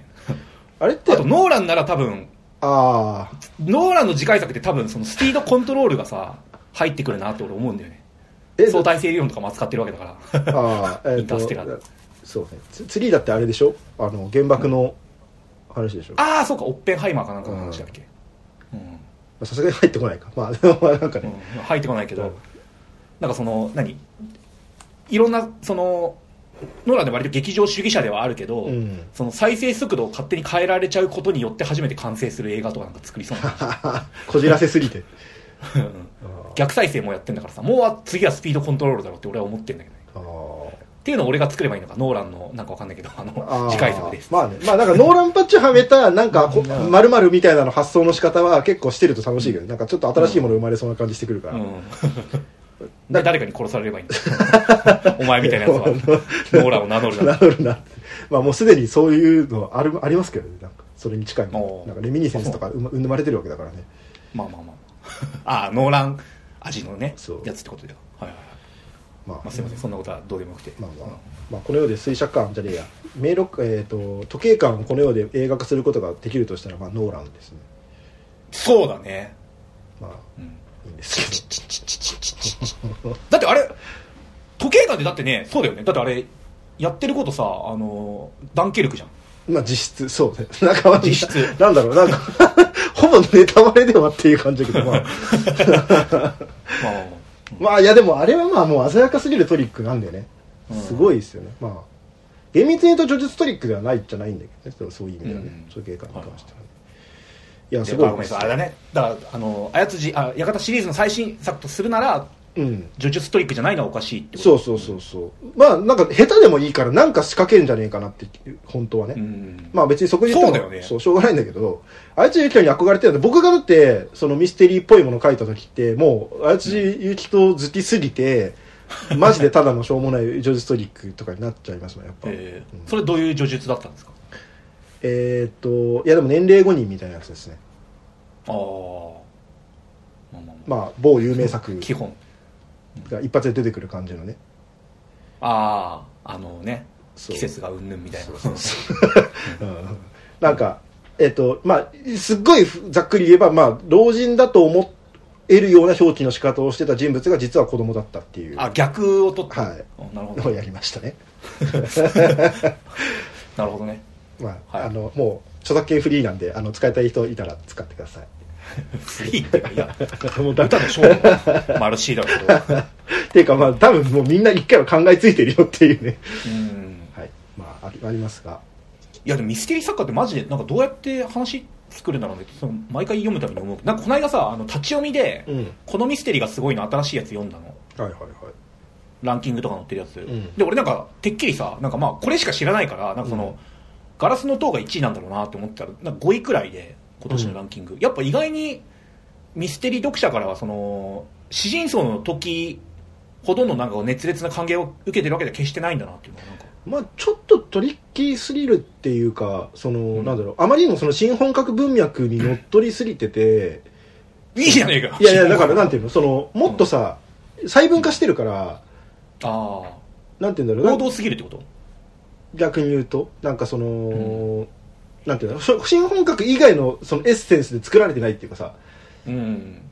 その最近のミステリーだとなんかもうちょっとその刑事ミステリーみたいな要素がもうちょっと強く入ってたりとか、なんかこいろんな要素をもうちょっとうまくこう取り混ぜながらなんかこうなるほどなるほど。作品として完成完成度を高める方向に多分行くけどもう超純然たるミステリーだから今の潮流からするとむしろそのまあ、なんだね。5位ぐらいのポジションなのかもしれん。分からんけど。なんかさ俺からするとなんかそのジャンル自体をメタ化してしまうことによってなんか革新性みたいなのを感じちゃうタイプだから、うん。逆に言うとその詩人層の時にその読んだ時になんか思ったほどびっくりはしなかったのよ。まあ、まあまあ。ジャンルミックスってこなんかここまで歓迎されるんだなへえうん。みたいなさなんか。あれってだってさなんかそのゾンビをクローズドサークルの要因として使うことがやっぱバリューだったわけじゃん一番。一応ね。まあプラスまあそのゾンビクローズドサークル内でのちゃんと本格ミステリーをやるやりきるっていうこととかの面白さだけど、あれってさだって超言っちゃえばさ別に置き換え可能じゃん言うたら。なんかそのボートとかでもいいわけだしまあまあね。言うたら。うん。まあでもゾあ、まあ、まあゾンビならではのトリックも結構あったけど、うん。あるありますけどね一応。資料とかでもさいいわけだしなんかパラダイムとかでもさいいわけじゃん。あのジョン・カーペンターの。まあまあまあ。まあまあでもなんかそのやっぱその今作、えーとうんガラスの塔の殺人ってなんかそのジャンル自体をやっぱもうこれでしか成立しえないなんか、うん俺らについての話だみたいなの、うん。どど真ん中正面行ってるからなんかもうもうこれが今年のベストなんだろうなって勝手に思ってたけど意外にそうでもないんだっていうのがすごいびっくりして。ちちなみに1位何だったんですか？1位ねちょっとごめんなんだっけな？なななんかなんかでした。調べには出てくるけどちょっと待って。あの今村先生のあのそれこそ新作「狂人亭」え狂人あれ3位とかだったかな、あサインとかなんだ。うん。なんだろう今売れてる作家だと誰なんだえっと、ろう、ね、こ黒老城？黒黒い牢屋の城って書いてへええっとあ米沢ほのぶ先生。ああインしてみるとかの？はいかな、うん、はいはいはいそう。で第4位くらいがあれかな？えっとあちょっと待ってねえっとうん。そうですね。4位がえっとなんとか人狂人亭。狂人亭。にあ2位が、えっと佐藤研究の Q って書く人。テスカトリポカ。ああそれもすげえ見るわ。うん。えー気流警察白骨街道。4位が狂人亭の殺人。えーっとあごめんガラスの塔9位だ。そんな下なんだ。へえ、うん。意外と。それこ、なんかね国内ミステリーだけですよねそれは。そう国内ミステリーですそれ。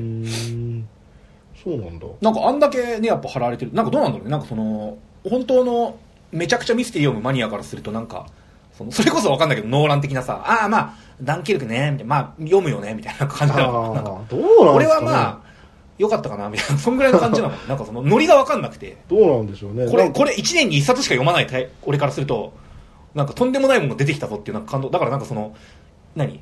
ライ、超ライトな、1年に2、3本しか映画見ない人におけるノーラン的な扱いなのかなで、俺は感動してんのかなってちょっと思った。どうなんでしょうね。なんかそのこのミス自体が別にでも1位だからその一番すごいミステリーだったってわけでは必ずしもないとは思うんですけど、ね、まあまあまあまあ。うんいや、それは分かった上でよ。でも9位ってなんか低すぎない？ってちょっと思う。なんかねこんこんだけのことやっててねうん。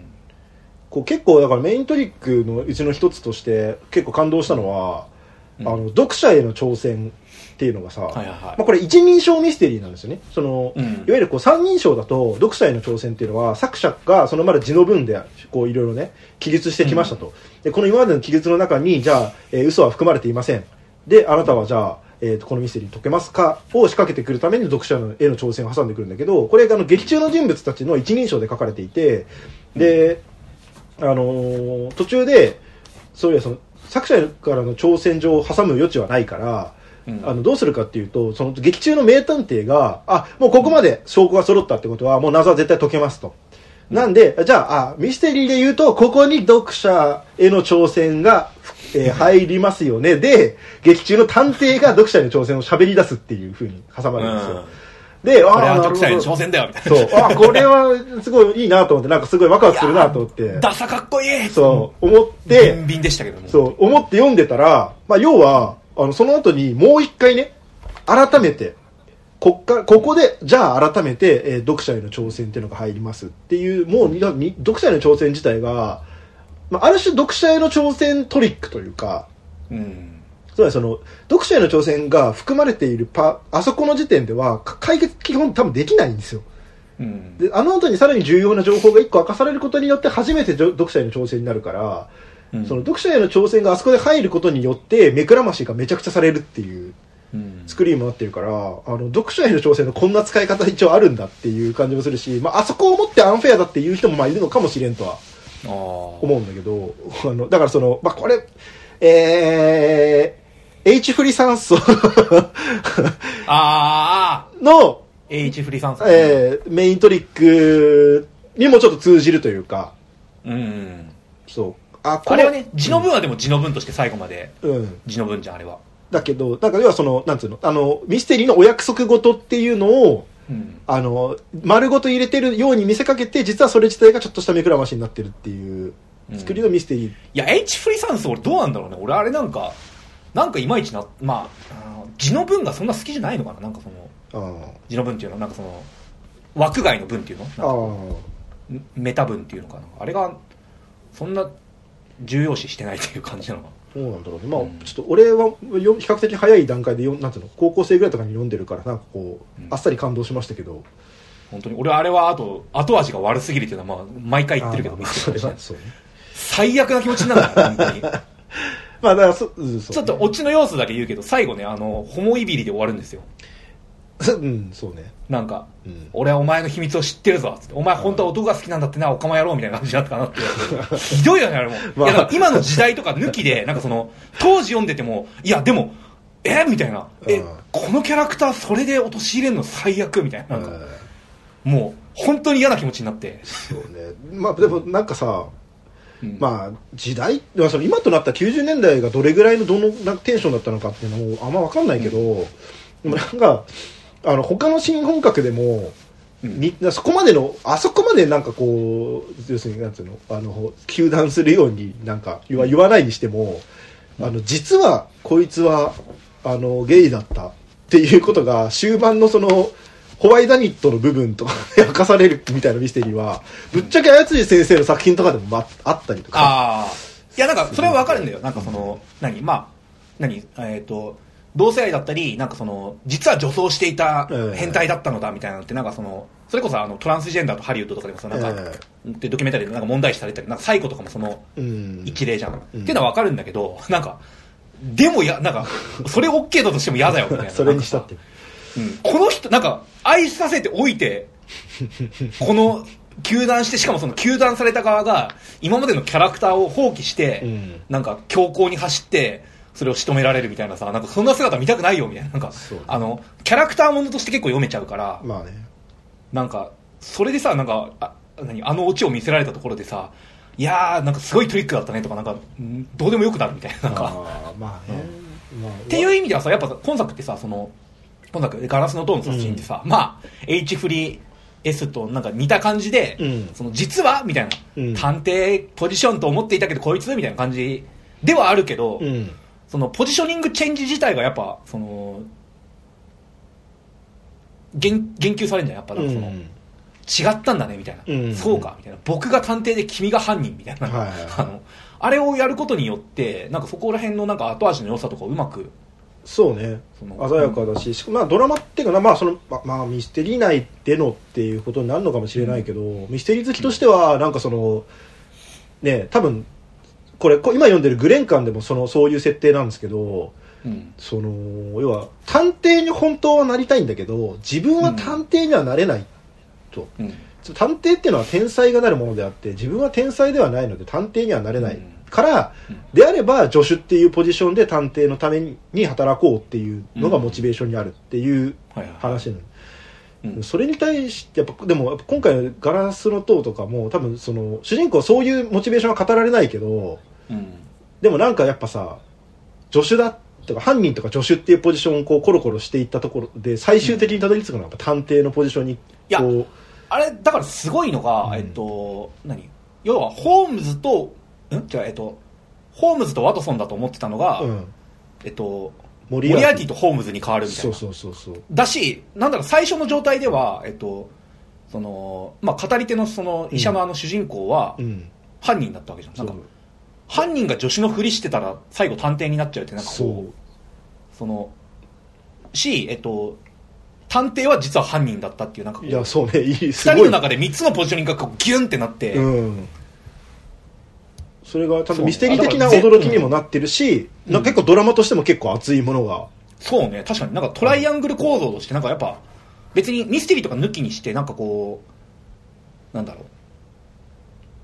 キャラクター設定の付与のさせ方のドラマとしてあんな美しいことないよね。うん。そのちゃんと与えられたね、相関関係の中だけでうん。全部がこう、関関係性がこうグンってスライドすることによって、そう。あのやっぱそのモリアーティ言ってしまえば最初モリアーティとして一応登場している主人公が、ホームズと対峙しながらホームズのの,う、あの横でワトソンのふりをする、ワトソンをオンフリをする。うん。っていう話からあの一回さその自分が犯人であるってことがを当てられてしまった後に、うん。あのまあ、僕がじゃあモリアーティだったってことだことかって言うんだよね バカお前。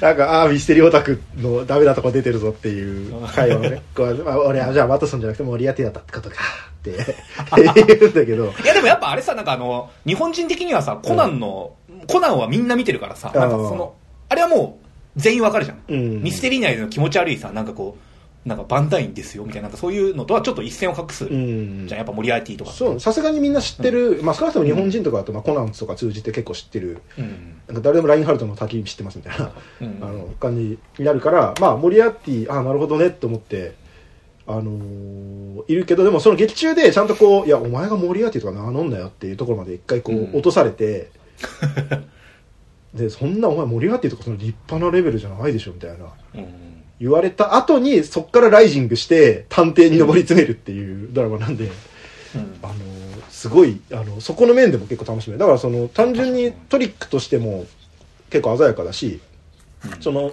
トリックが明かされていく過程で結構話としてこうグイグイ盛り上がっていくからうん。そう。普通に読み物としてちゃんとこう面白いなんか。そうね。だからなんか残りページ数がさ、なんか、まだこんなあんのに終わっちゃうよ、どうすんのっつったらなんかちゃんとね、終わらずに、そうそうそう。うん、本当に綺麗に終わって、なんかね、最後、全部回収してくれるから。ねララスト150ページぐらいのちょっと怒涛の進行っぷりとかもすごかったですけどねちょっと、うん。なかなかだから鮮やかなんかだからその前半3分の1ぐらいがその、えっと叙述じゃねえや、えっと登場もの。うん。のミステリーで中盤が丸々新普通の新本格。普通のって言うとあれですけど、うんでその新本格をさらにその先に進めた新新本格みたいなところにまで行くのが後半3分の1みたいなそうね。そうだから、そうまあそうこれでも逆にこの感じのって今までそんな出てなかったんだと思う。じゃあないっすかねまあもちろん全然読んでないんでもしかしたらうん最近あったのかもしれないけど、あんま見読んだことなかったし、まあ、確かに一回これやられた後ってどうするんだろうなっていう感じもあるけど、うん。まあ逆に言うとここまでのところまで一回たどり着けるんだとしたらこの後ちょっと楽しみでもあるっていうのは知人層の時もちょっと似たようなこと思ったんだけどはいはいはい。そう狂人って読まないとな。そうっすね、まあ、僕いや、俺だかからね、あの2作目の、なんだっけ？マガンの箱マガンの箱は全然面白くなくて。ちょっと僕まあ読んでないんですけどねまだねマガンの箱とちょっと狂人ってじゃあちょっと読んでね、うん。マガンの箱ね、なんかね、予言が全部、何、成立していっちゃうっていうものなんですけど、うん明らかに偶然、え、こ、なんか災害とかが起きるんですよ。なんか、うん。自然災害みたいなのが。うん。なんか、それがどう読んでも、なんかその、それは自然災害がそこで起きたみたいな感じだったから、え、じゃあ、割と超常的なこと起きてるやんみたいな感じちょっとなっちゃって、うーん。まあちょっと納得できなかったですよ、よね。読んでみた上ではいはいはい。ですが。うん。あとはまあ、まあ、あとなんかその、間取り図が、はいはいはい。あの、えっ、と、マガンの箱？なんか見たときに、なんかその、毎回さ、ミステリのさ、なんか間取り図見ながらさ、思うけどさ、なんかこう、みんな本当うまいこと部屋出てなくて見逃すんだなって思うよね。私あの時足音聞いて、まあそれはまあしょうがないところだけど、なんかあこんなさ、狭いさ、なんか、ねえ、あの、室内だったらさ、なんかどっかのタイミングで誰かと鉢合わせたりして見られちゃうもんだろうみたいなさ、ーまあね。毎回思うけど。これさなんか確かにねそのさ間取り図さまあ今回もそのガラスの塔でも出てくるけどさうん。なんかそのまあ立体構造の11階建て地下、まあ、地下も入れると12階建てのさ建物っていう設定だからさ、うん。なんかそのその三角錐みたいなのがさはいはいはい、こう出ててしなんかうん。立体で。急に立ってるってことでしょ？そう。だからその、表紙でさ、一応その殺人、何、塔のさ、なんかその、塔っぽいものが描かれてるけどさ、うん。このディティールでギリだよね。そうね 現実にあったとしたらなんかドバイのビルみたいな感じのそう急にあるいや、ちょっと、とてもじゃないけど立たないのではっていう感じのうん作りで。いや、でもなんだっけな、あの、それこそ、えっと、このミスの記事で、うんなんかあの、対談記事で、それこそ、えっと、知恵幹人先生と、えっと、今村た正弘。秋広さん。あ正弘さん正弘さんとか、あと、他何人かの、結構若手、うん。あの、20代、30代とかのミス、あの、ミステリー作家たちで、なんかその、なんか定談、定談って言わないか、なんか座談会みたいなのが行われて、それが収録されてたんだけど、なんかその、館物作るときに、なんかちゃんと設計上のあれはなんか、何？現実の建築基準法とかにのっとって作りますか？みたいな、なんかみんなイエス、ノーみたいな感じで答えてたんだけど、うん。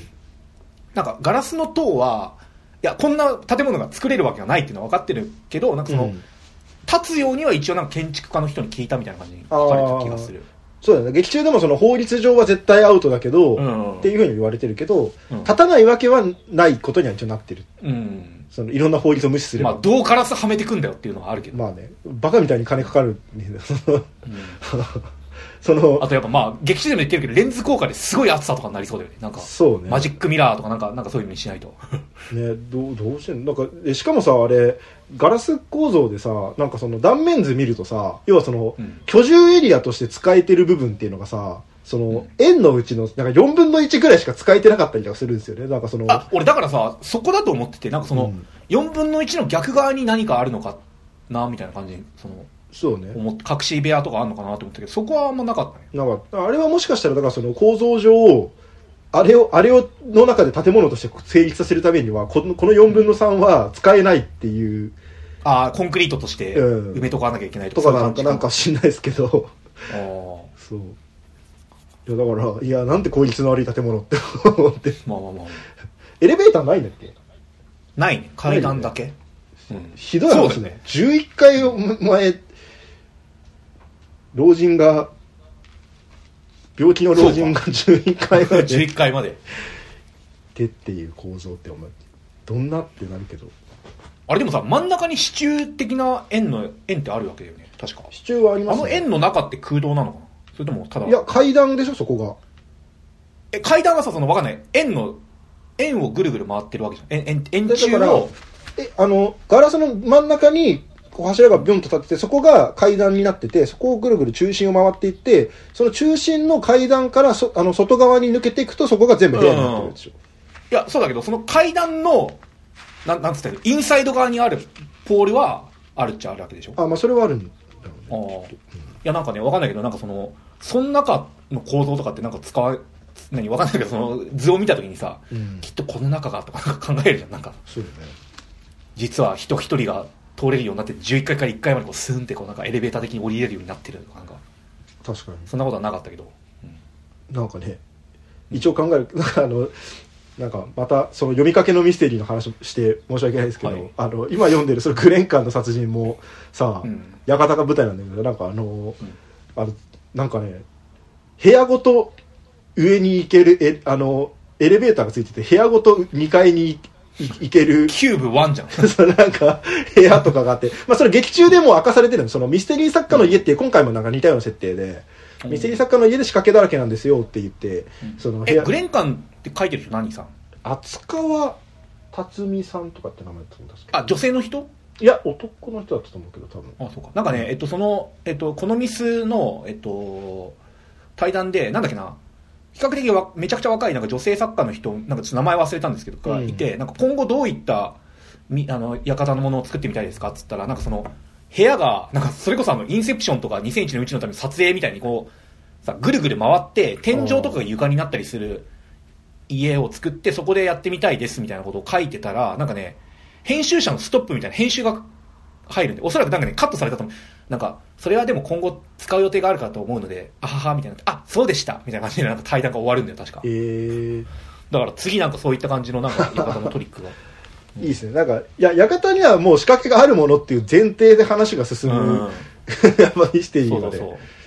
でも確かにそれって今まであんまり考えられてなかったよね。その重力反転みたいな。そうね、それはないかも。うん。僕はどこまあせいぜい、ね、床下とかなんか壁とかに隠し扉があるとかはまああるけど。うん、隠し取りはとか、まあ、隠し部屋みたいなのとか、まあその家宇自体。宙に館とか作っちゃうんよそしたらなんか。ああまあそれは確かにだないか。キューブかける無重力かける館みたいななんか。あー。イコール密室みたいななんか。月面層の月面間のあ殺人みたいなやつとか、う 熱いですけどね。ん、う。ん、熱いね。どうだから重力なんだろうね。それそれやったらやっぱ面白さでちょっとなんか違うものになってくるのかなやっぱ。いややっぱあの平面図を見るからこそのなんかこまあね。でもなんか例えばその重力が3分の1しかない6分の 1? とかしかないからあのーからできるトリックとかさなんかあるかもしれないじゃないですか。うあ地球なんかわかんないけどぶ超物理トリックになるからあれだけどさなんかうん。地球だったらこの物体はこの速度でしか落とせないけどあの月面上だとこの速度で動くのでこれこの程度のことで人が殺せますみたいなのってね。考えようと思えばなんかあるのかもしれんけど藤子 F 不二雄がもうちょっとミステリー能だったらやってたかもね。やってたかもしれない。うん。ずなんかなんならなんかあのークローズドサークルとしては完璧じゃないですか。宇宙っていうクローズドサークルでの殺人だから、まあ、宇宙ステーションとかはできんのか、うん。ありそうだけどね。どうなんだろうね。いや聞いたことないなさすがに。うん。えでもさやっぱさなんかあのーほらえっとアドアストラ見た時にさうん。なんかその宇宙でさチンパンジーが急に出てきた瞬間が一番やばかったじゃん。俺ちょっと見てないんでわかんないですけど。あ本当？え見てないの？アドアストラ。見てない見てない。まあ、宇宙でチンパンジーが急に出てくるんですよ。なんかそのそうなんだ宇宙ステーション入ったらチンパン実験のチンパンジーがなんか暴走してて、うんその宇宙ステーションの乗組員が全員もうズタズタに引き裂かれて殺されてるみたいなところで、なんかこうシューンって開けると前情報なしで急にチンパンジーかなんか出てくるのかな？っえてなるとやっぱ俺そのそれ自体は読んでないんですけどやっぱクラシックとしてモルグ街の殺人みたいー、なのを思い出すわけじゃん。はいはいはい。あみたいな。確かになんか急に猿出てくるってやばいみたいな。なんか、うん、宇宙モルグ街みたいなことがだからああまあそうね。うん、行できるんじゃないかなみたいな。なんか。そうね。いやなんか、確かにね誰も書いてないんだったらちょっと書いてもいいよなそういうの。う,、まあ、うまく書けるんだったらね。なんかそういうねあれないかな。なんかこうアイディアだけ好き勝手出してプロの人に書いてもらいうやマジで。一番美味しい。やってほしい。このトリックはわしが考えたんだ。原案みたいな。の 原案みたいな。やってほしいわマジで。えでマジでなんか別にトリックとかなんそういうんじゃなくても普通に宇宙ステーション宇宙宇宙ステーション間の殺人誰か書いてほしいな、それ。ちょっとめっちゃ読みたいわまあですね。まあ僕は別にあの論理的なことを何一つできないのであのセンス・オブ・ワンダー担当としてなんか一枚噛みたいですけど。ほほぼ何も言ってない思いつきで言ってるだけみたいなポジションの。最後はやっぱ月面から地球を見るショットで終わりたいなみたいな。なんかそのそう。ミステリーまあでもミステリー書こうと思ったことあるんですよね。でもでもさそんな一朝一夕で書けるもんなの？ミステリーいや全然書けなかった。なんかいやまあトリック自体は考えたんですよ。でもじゃあそのトリックがじゃあそのそのなんていうの？長編とかでやってその人がなんかえそうなんだって思ってくれるようなレベルになるのかって言ってやっぱなんなかったっすね。なんかあれです。あのめっちゃこれ使いたかったら誰か使ってください。あの 使わねえよ誰も。いやなんかさこう地下室みたいな、まあ、まあすっごい冬のあのー閉ざされた吹雪の山荘みたいなお城みたいな古城みたいなところをも、うん使った宿泊施設みたいなところで地下室にが地下牢になっててこう階段を下っていくとその下が地下牢になってるんだけどその扉が改造されててその食事を差し出す用の下下のね足元に開いてる穴とえーっとまあ、手元でちょっとこう物を受け渡したりとかするようななんかめ手元じゃないや、うん。あの目かメダカでちょっとこう会話するような目の穴が少し隙間が空いてるんだけど手を入れるにはギリギリ足りないぐらいの隙間しか空いてない。うん。だけど、あのーそこでえーっと胸を刺されてうん。人が死ぬ。っていう。はい。ででも手を突っ込むことはできないからそこに、うん。あのナイフをこうグッて入れ込むことはできないし完全な密室状態だから、あのーそこにこう入り込んで中で刺して出ていくことも不可能絶対に。うんっていう状態でどうやまだ中にいない？そういないいない。いない状態で秘胸を密の隠し扉はもう全くない。うん。どうやってその胸を刺したのかっていうな謎解きっていうえ。のを考えたー、分かった。重力が反転して いや違う。そっちが下になって。いや、違う。これは、あの、真冬だ、真冬の地下牢なんで、あの、そ、めちゃくちゃ底冷えする施設で、あのー床床にひたすら水を流し込んでいってあの床がどんどん凍っていった結果あの床がすごい数十センチ氷が出来上がって あの床が底上げそう底上げ40センチぐらい底上げされた状態で要はその身長が170センチの人の胸の位置が40センチ上がるから刺せるそれじゃ何自分から刺されに行ったの？いやだから呼び出されてって、あの、足元暗いから分からずに、でもまあ、いつも別にその、そんなさ、胸が刺される位置にあるなんて思わずに、そのまま歩いて近づいて暗い中、呼ばれたから、それの近く行ったら、こう、ブサッと刺されるっていう、天井に頭ぶつかっちゃうねそこまでいや天井はちょっと高いんですよ。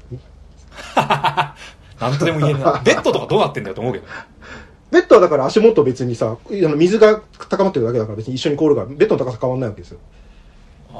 どうなんだろうそんなうまくいくかねうんまあまあわかんないけどね。俺もそのちゃんと、だからベッドから降りる時のさこうなんか何？あ あのうわみたいな床高みたいになる高って、いや、多分なると思うんだけど。まあそこまで厳密に考えて考えてないからね。トトリックありきえーそうトリックありき、マジで。いや、でもなんかそういうので一生懸命考えたこととかああったんですけど。あまあでもなんかその雪が積もってるからうん。えっと1階だと思ってるところが実は2階だったみたいなトリックはそれこそそれでも街は回ってるでもあったの。ああ、そう石黒。正和先生の、うん。まあその日常の謎系のやつで、はいはいはいはい。なんか、あれっすね、なんか、さその1階と2階を間違えるみたいなトリックってたまにあるんだけど、なんか、金田一少年の事件までもあったんだけど、はいはいはい。なんか、廃校を舞台にして殺人が起きたんだけど、実はあの、2階だと思ってた位置が、なんかあの、かすごい傾いてる建物で、あの、実はそこにあー2階でしたみたいな、なんか、トリックとかあったんだけど、なんか、あるそんなことって毎回思うんだけど。いやでもほらあのーミッションインポッシブルゴーストプロトコルでもさあの53階と52階を何間違えさせて いや、あれはだってその、最初から別になんか、何室内に入っちゃえばわからんみたいな感じのやつ。まあまあまあ、まあいいですけど。まあね、はい。ミステリー。いや、ミステリー熱がめちゃくちゃ高まるって意味では、これまあ、ね、完全に狙い通りのね、あの作品で、あのー少なくとも劇中ではもう十角館と、えっ、と、先生術師の話、もう嫌っていうこと出てくるからね。あれ？ちょっと武木さんの音声が止まってますね。武木さん。はい、はいすいませんあの 私のパソコンがシステムオーバーロードしてえ止まったのではい。あ。なんだっけ？えなななんかいやちょうどね俺がねあの出かけなきゃいけない時間だから、うん。あのやめようかねみたいに言うタイミングで止まったからちょうどよかったんですよ。ああそうなん話の途切れたタイミングだったの、僕もなんかちょっとなので自分が何を言いかけてたか思い出せないんですけど、うん、なのでもう喋ることは特にないタイミングでもう一回始めちゃったんですけど オーバーロードで思い出しましたけど武井さんが思い出せなかった映画のタイトル、あオーバーロード。オーバーーロード。いや 俺ねなんだっけな。ななんかねあのダークウィケット見に行ったタイミングで、はい。えっと字幕なんか1週間半ぐらい思い出せなかったんですよオーバーロードの、はい。映画オーバーロードのことを、はいタイトルを。うん。なんだっけなーって思ってここまで出てんだけどなーってなった時にダークウィケットシネマカリテになんか安い水曜日にの夜に見に行ったらうんなんか字幕出るじゃないですか。えあれでなんかねキャストのクレジットかなんかでなんとかロードって出てえうん。オーバーロードのロードって L だけどなんかまあ R の方のロードって出た瞬間になんかこうあーってなって。あオーバーロードだってなって。そう思い出しました。あそうですか。うん。いや僕はオーバーロードだよって思いながら。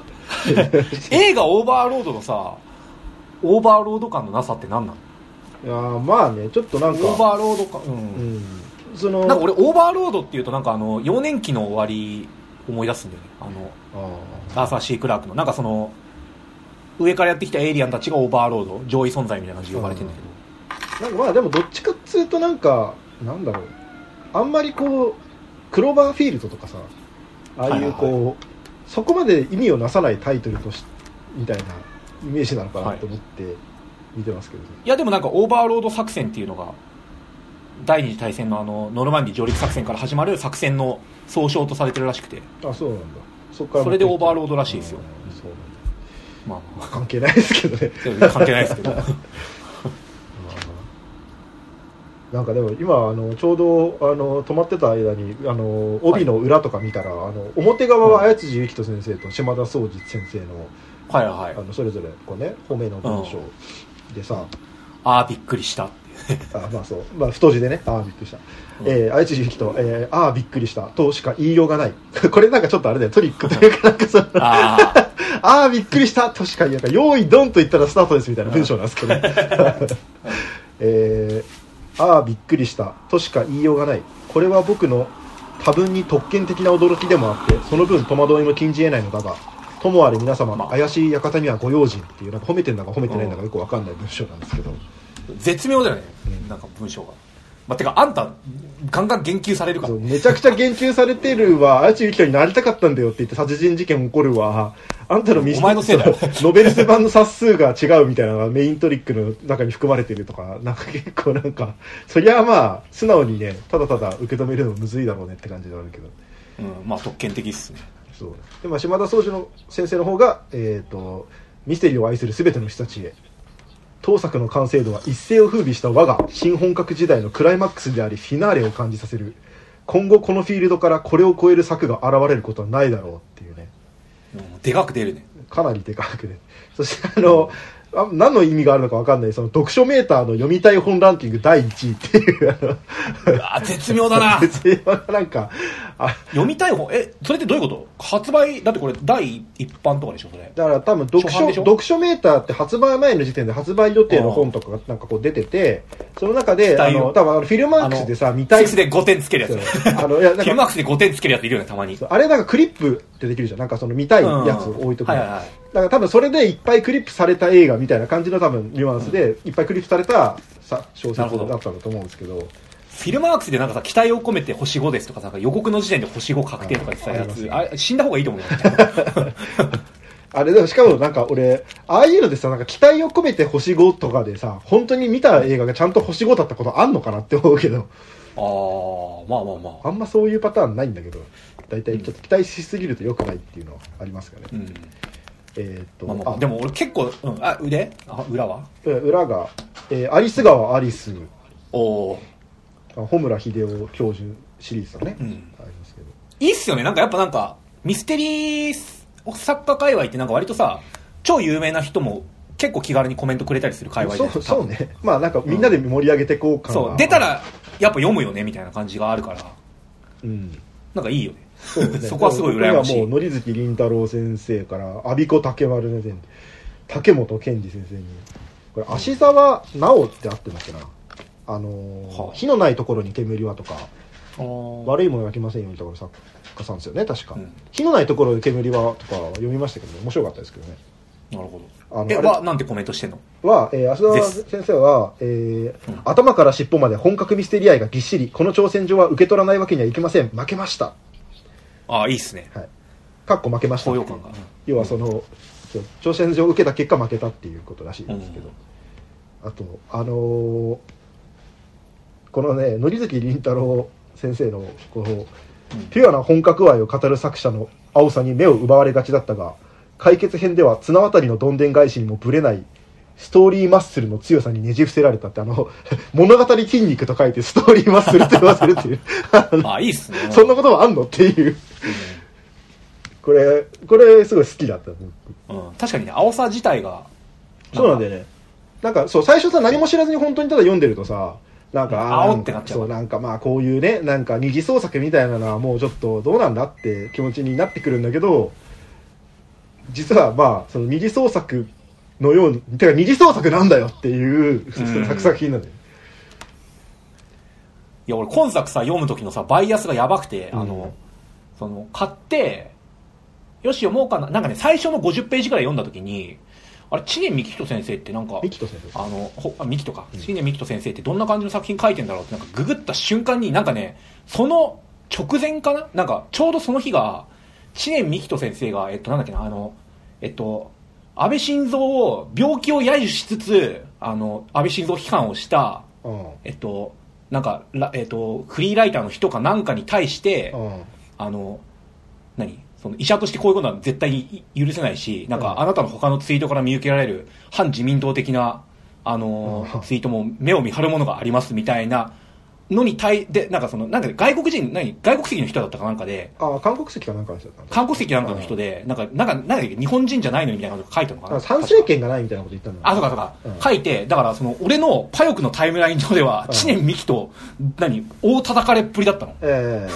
で、その、ちょうどその、1個目の殺人が起きた瞬、なんか、直後ぐらい、ところ読んだぐらいで、うん。その情報を目にした瞬間の、俺のこの何、うわーっていう、バイアスがみたいな、なんか、半端なく。て、しかも、その時、帯書いてるさ、えっと、あの、あいつ、島田総司。えっと、そう、島田総司が、あの、Q アノン、Q アノンとして覚醒した時期も結構、その1ヶ月くらい前だったから、ああの、トランプこれ不正選挙だろみたいな感じになってて、もう、すごいバイアスで、あまあ、でまあ、結構後半になるとそんなことも忘れる感じで楽しく読めたからよかったんですけど。そうね知念先生まあなんかあのななぜかいやなんかあの基本的に医者としてうん一応というか医療従事者としてなんかこう発信できる情報を発信するし基本なんかその、感染症みたいなのが広まった時になんかどういう情報が正しく伝わるべきかみたいな多分割と正義感強めの人そうね。でまあゆえにこうガンガン発信するしなんかこう、うん。そこにの妨げになりそうな人に対してはガンガン噛みついていくスタイルなんで、あのーいや僕差別に対して差別でそう、いや、返すみたないんか、そう、だだからなんか、多分正義感ゆえに、なんかこう、暴走した結果、なんかだからその、別にその人返さなくていいんじゃねえのみたいな、しょうもない、その反ワクチンみたいな人とかに対しても、わざわざその、律儀にさ、リップでこう、その、ちょっと、いや、それは間違ってるみたいな感じで返すんだけど、なんかそれやりすぎてった結果、なんかこう、だんだん、その、ちょっとこう、強い言葉で応酬する機会が増えていった先であれだったんで、うん。まあ、まあ本人はね、めちゃくちゃ謝って、まあ一応こう、相手方ともちょっと和解して、っ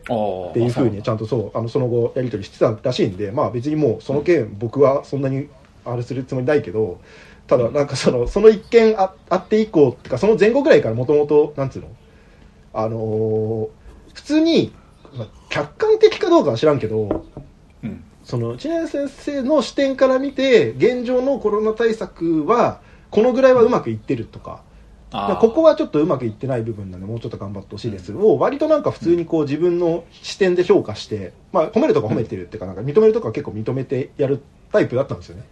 うん。だからなんかでもほらパヨク界隈の人たちがその自民党ちょっとでも褒めたらもうその瞬間にネタを言扱いしだすから、もうその その瞬間にその界隈の人たちからしてみればあんなやびシャーはっていうふうにあいつはもうまあ俺パ完全にパヨク界隈のタイムラインに住んでるから、ええ。もううわーっていうなんかあのいやでしかもさなんかそのこの本の内容もさ割とその、うん。医者がゆえのその倫理観が、え行き過ぎ行き過ぎて俺あれ全然あれいいと思うけど、ええ殺せって思ったけど。言った結果、ええ殺すみたいな内容だから、えうん。おおみたいな。これはみたいな。ちょっとあながち関連づいてるぞ みたいな感じで。逆にでもそこが興味の持続に、うん、ああいったっていうのはよ、うん。あまあなんか僕の目線だとすごいなんかバランス感覚のなんか優れてる人だなって感じで見見まあ、どうかな、まあ、まあ俺はまあ自民党褒めてるやつみんな死ね派なんで あのどうかなみたいな思ったけど。まあ、いろんな人がいますよね。はい。まあ、そうなんで、まあ、あの普通に、なんだろう、あの普段のツイッター上での、あの割とこう振る舞いとかも含めて、なんか今すごい注注目の作家さん注目のまあまあまあまあ。あのいやでもねなんかねそのなんかいや、まあ、こういうこと言うのはまああれだけどなんかこの感じだからなんかミステリはこうやってバカにされていくんだよみたいなちょっと思わなくもなかったけどねその。えどういうこと？なんかそのうん。何？あのだからミステリーはとかなんか思われそうじゃん。なんかちょっと。あーなんかこういうこと書く人がみたいな。あーまあねでもそのその、まあね。そうは言ってもどっちかっていうと相辻先生とかうん。なんだろうなんかすごいあの人は別のとこに住んでるじゃんちょっと まあねそうね。いやいやまあなんかまあ学生あのーどっちかっていうとこう今の新本格の割とこう諸先輩方っていうかなんかあのーうん。先生ラインの人たちで、兄弟のミステリー研究会の人たちが割と多いかったりとか、うん。まあ、そもそも60年代に生まれてみたいな人たちだから、まあなんだろう割とこう学生運動とかまだこうあったぐらいの時期、まあその頃には多分もう学生じゃないはずだけど、あまだまだ学生じゃないはずだけどでもなんかこう年代的にしかもなんか兄弟だしなんかこううん。どっちかって言ったら右左で言ったら多分左寄りの人たちが多いうん。界隈なんだけど、まあ、知念生でもうちょっと若いからね。確かに。まあ79年生まれとかでいそうそう。多分30確かそうね。や41 41とかいくつとかうん。そういやびっくりしますよ。なんか本当だってそれこそその今読んでるグレンカンの作者なんて28とかあったよ。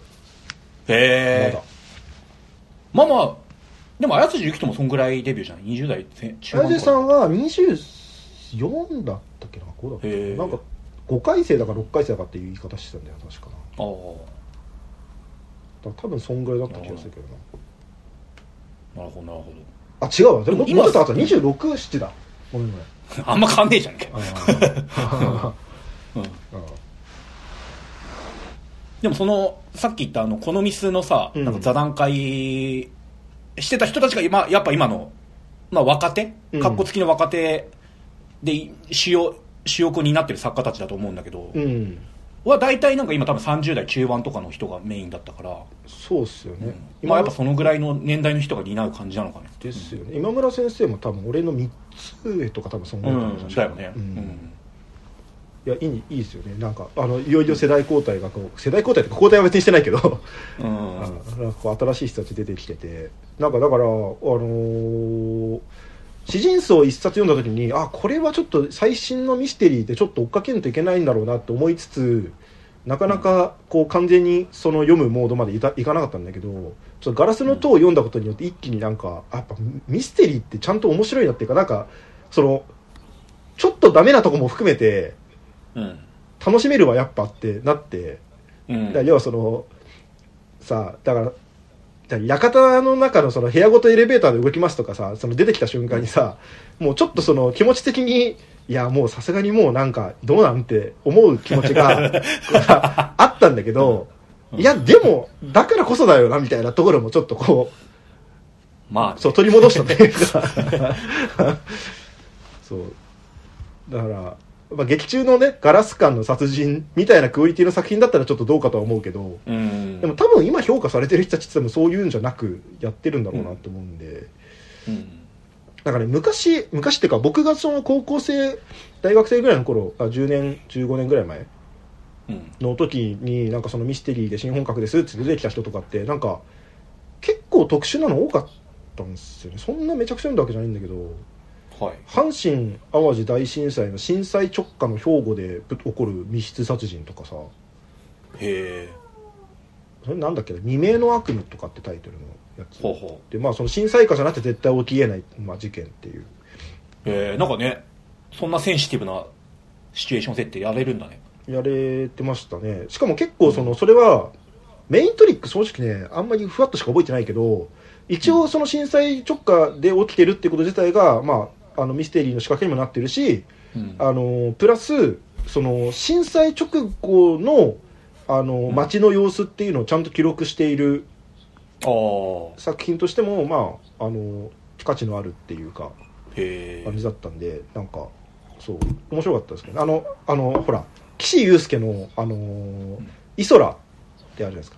13番目の人格イソラっていう。あのえ全然知らない。ー角川であのー多重人格探偵じゃねえや。あのー多重人格少女イソラっていうタイトルでなんかあのー映画化もされたんですけど、うん。それがその阪神・淡路大震災のその震災直後の街でその、まあ、多重人格の症状を出してる少女がいてうん。でその子と向き合う精神科医かなんかの人だったかな？なんかあ違う、えっとはい。震災ボランティアか。なんかの人。うんがやるってなんかその震災直後のちょっと不安定な状況の街っていうのとホラー、うん。多重人格オカルトホラーみたいなのが結構お合わさっててこれはこれでまたあの今読むとすごい面白い今っていうか当時読んでも面白かったけど、なんかね新本格ミステリーとそういうなんかなんか時代時代のなんかその災害とかってなんか一致できるんだね。なんかさ人間ドラマとかならもちろんできるし、うん。ホラーにも転化できるっちゃできると思うけど、うん。あんまミステリーミステリーってもう本当に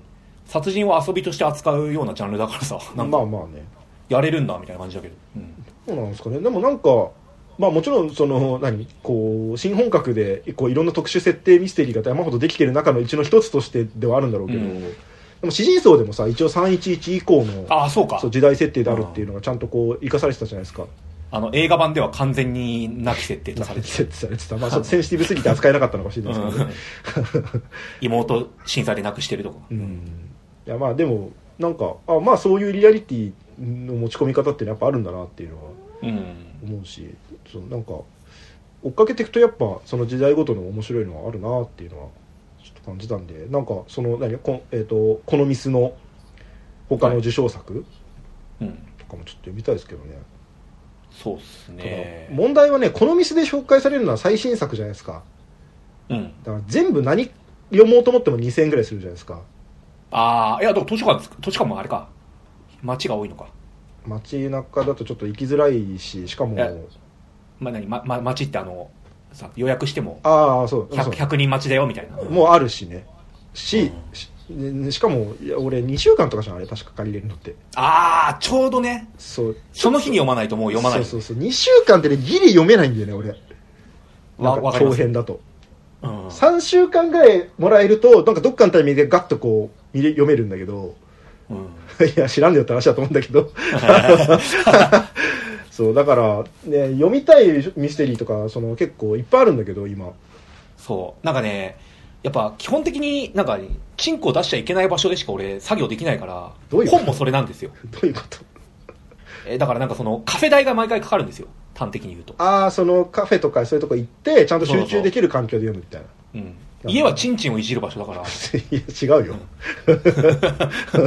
あの福光茂之的に言うと。うん。主にチンチンをいじる時間いじることに全てを費やしてるから。やっぱ人目だっておちんちんが出せない場所じゃないと読めないからってなるとさ毎回どんか余っても230円とかかかるわけなんですよ。あのまあそうね。コーヒー代とかね。うん。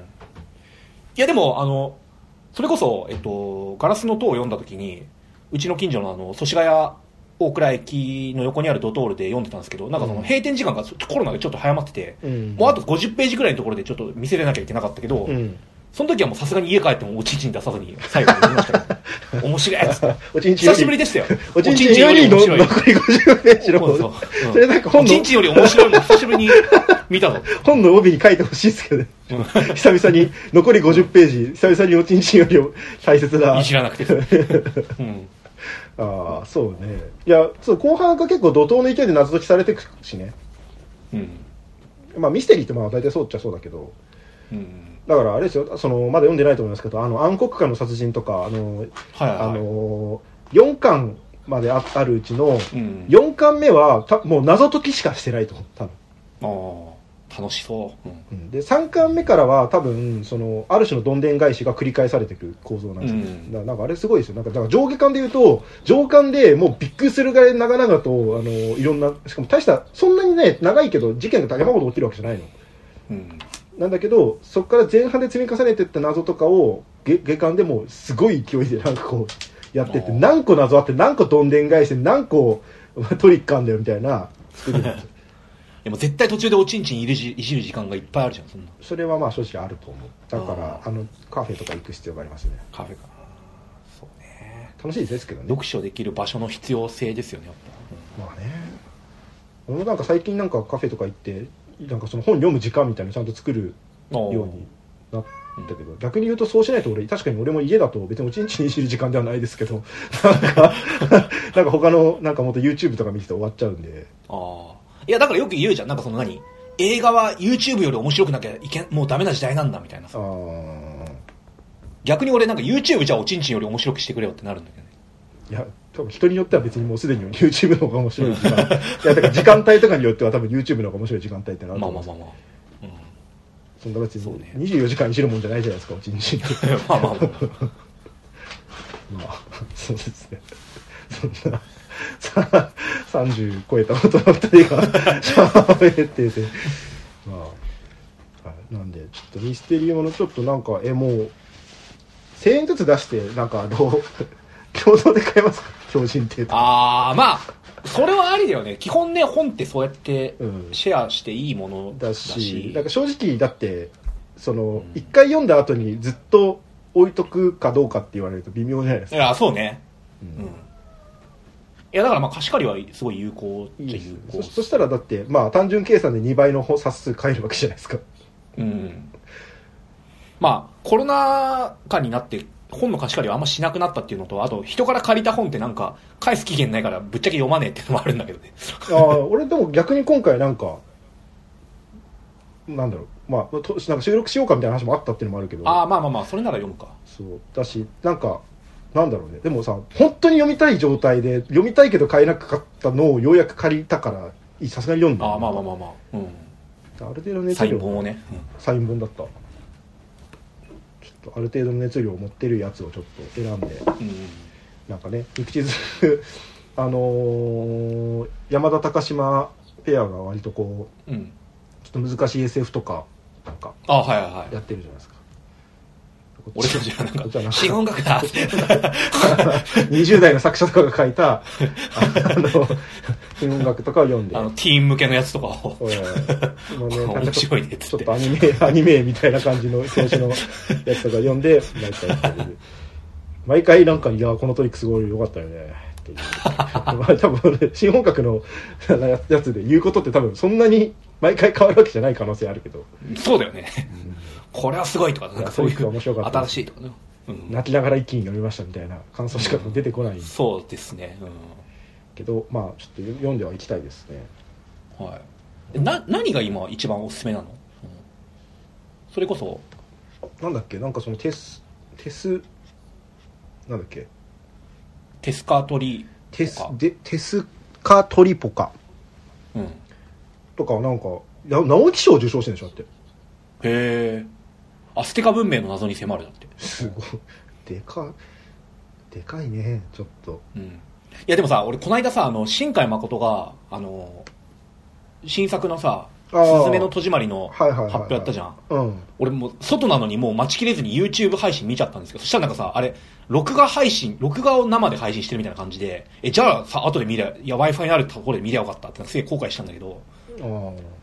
なんかねその後にあのすあれあれその中でかな？なんかねえっ、とスペースもやってて新海誠が。はいはいはい。それも聞いたんだけどなんかねあのここ数年で一番なんか影響を受けたの何ですか？みたいに聞いた時にあの、うん。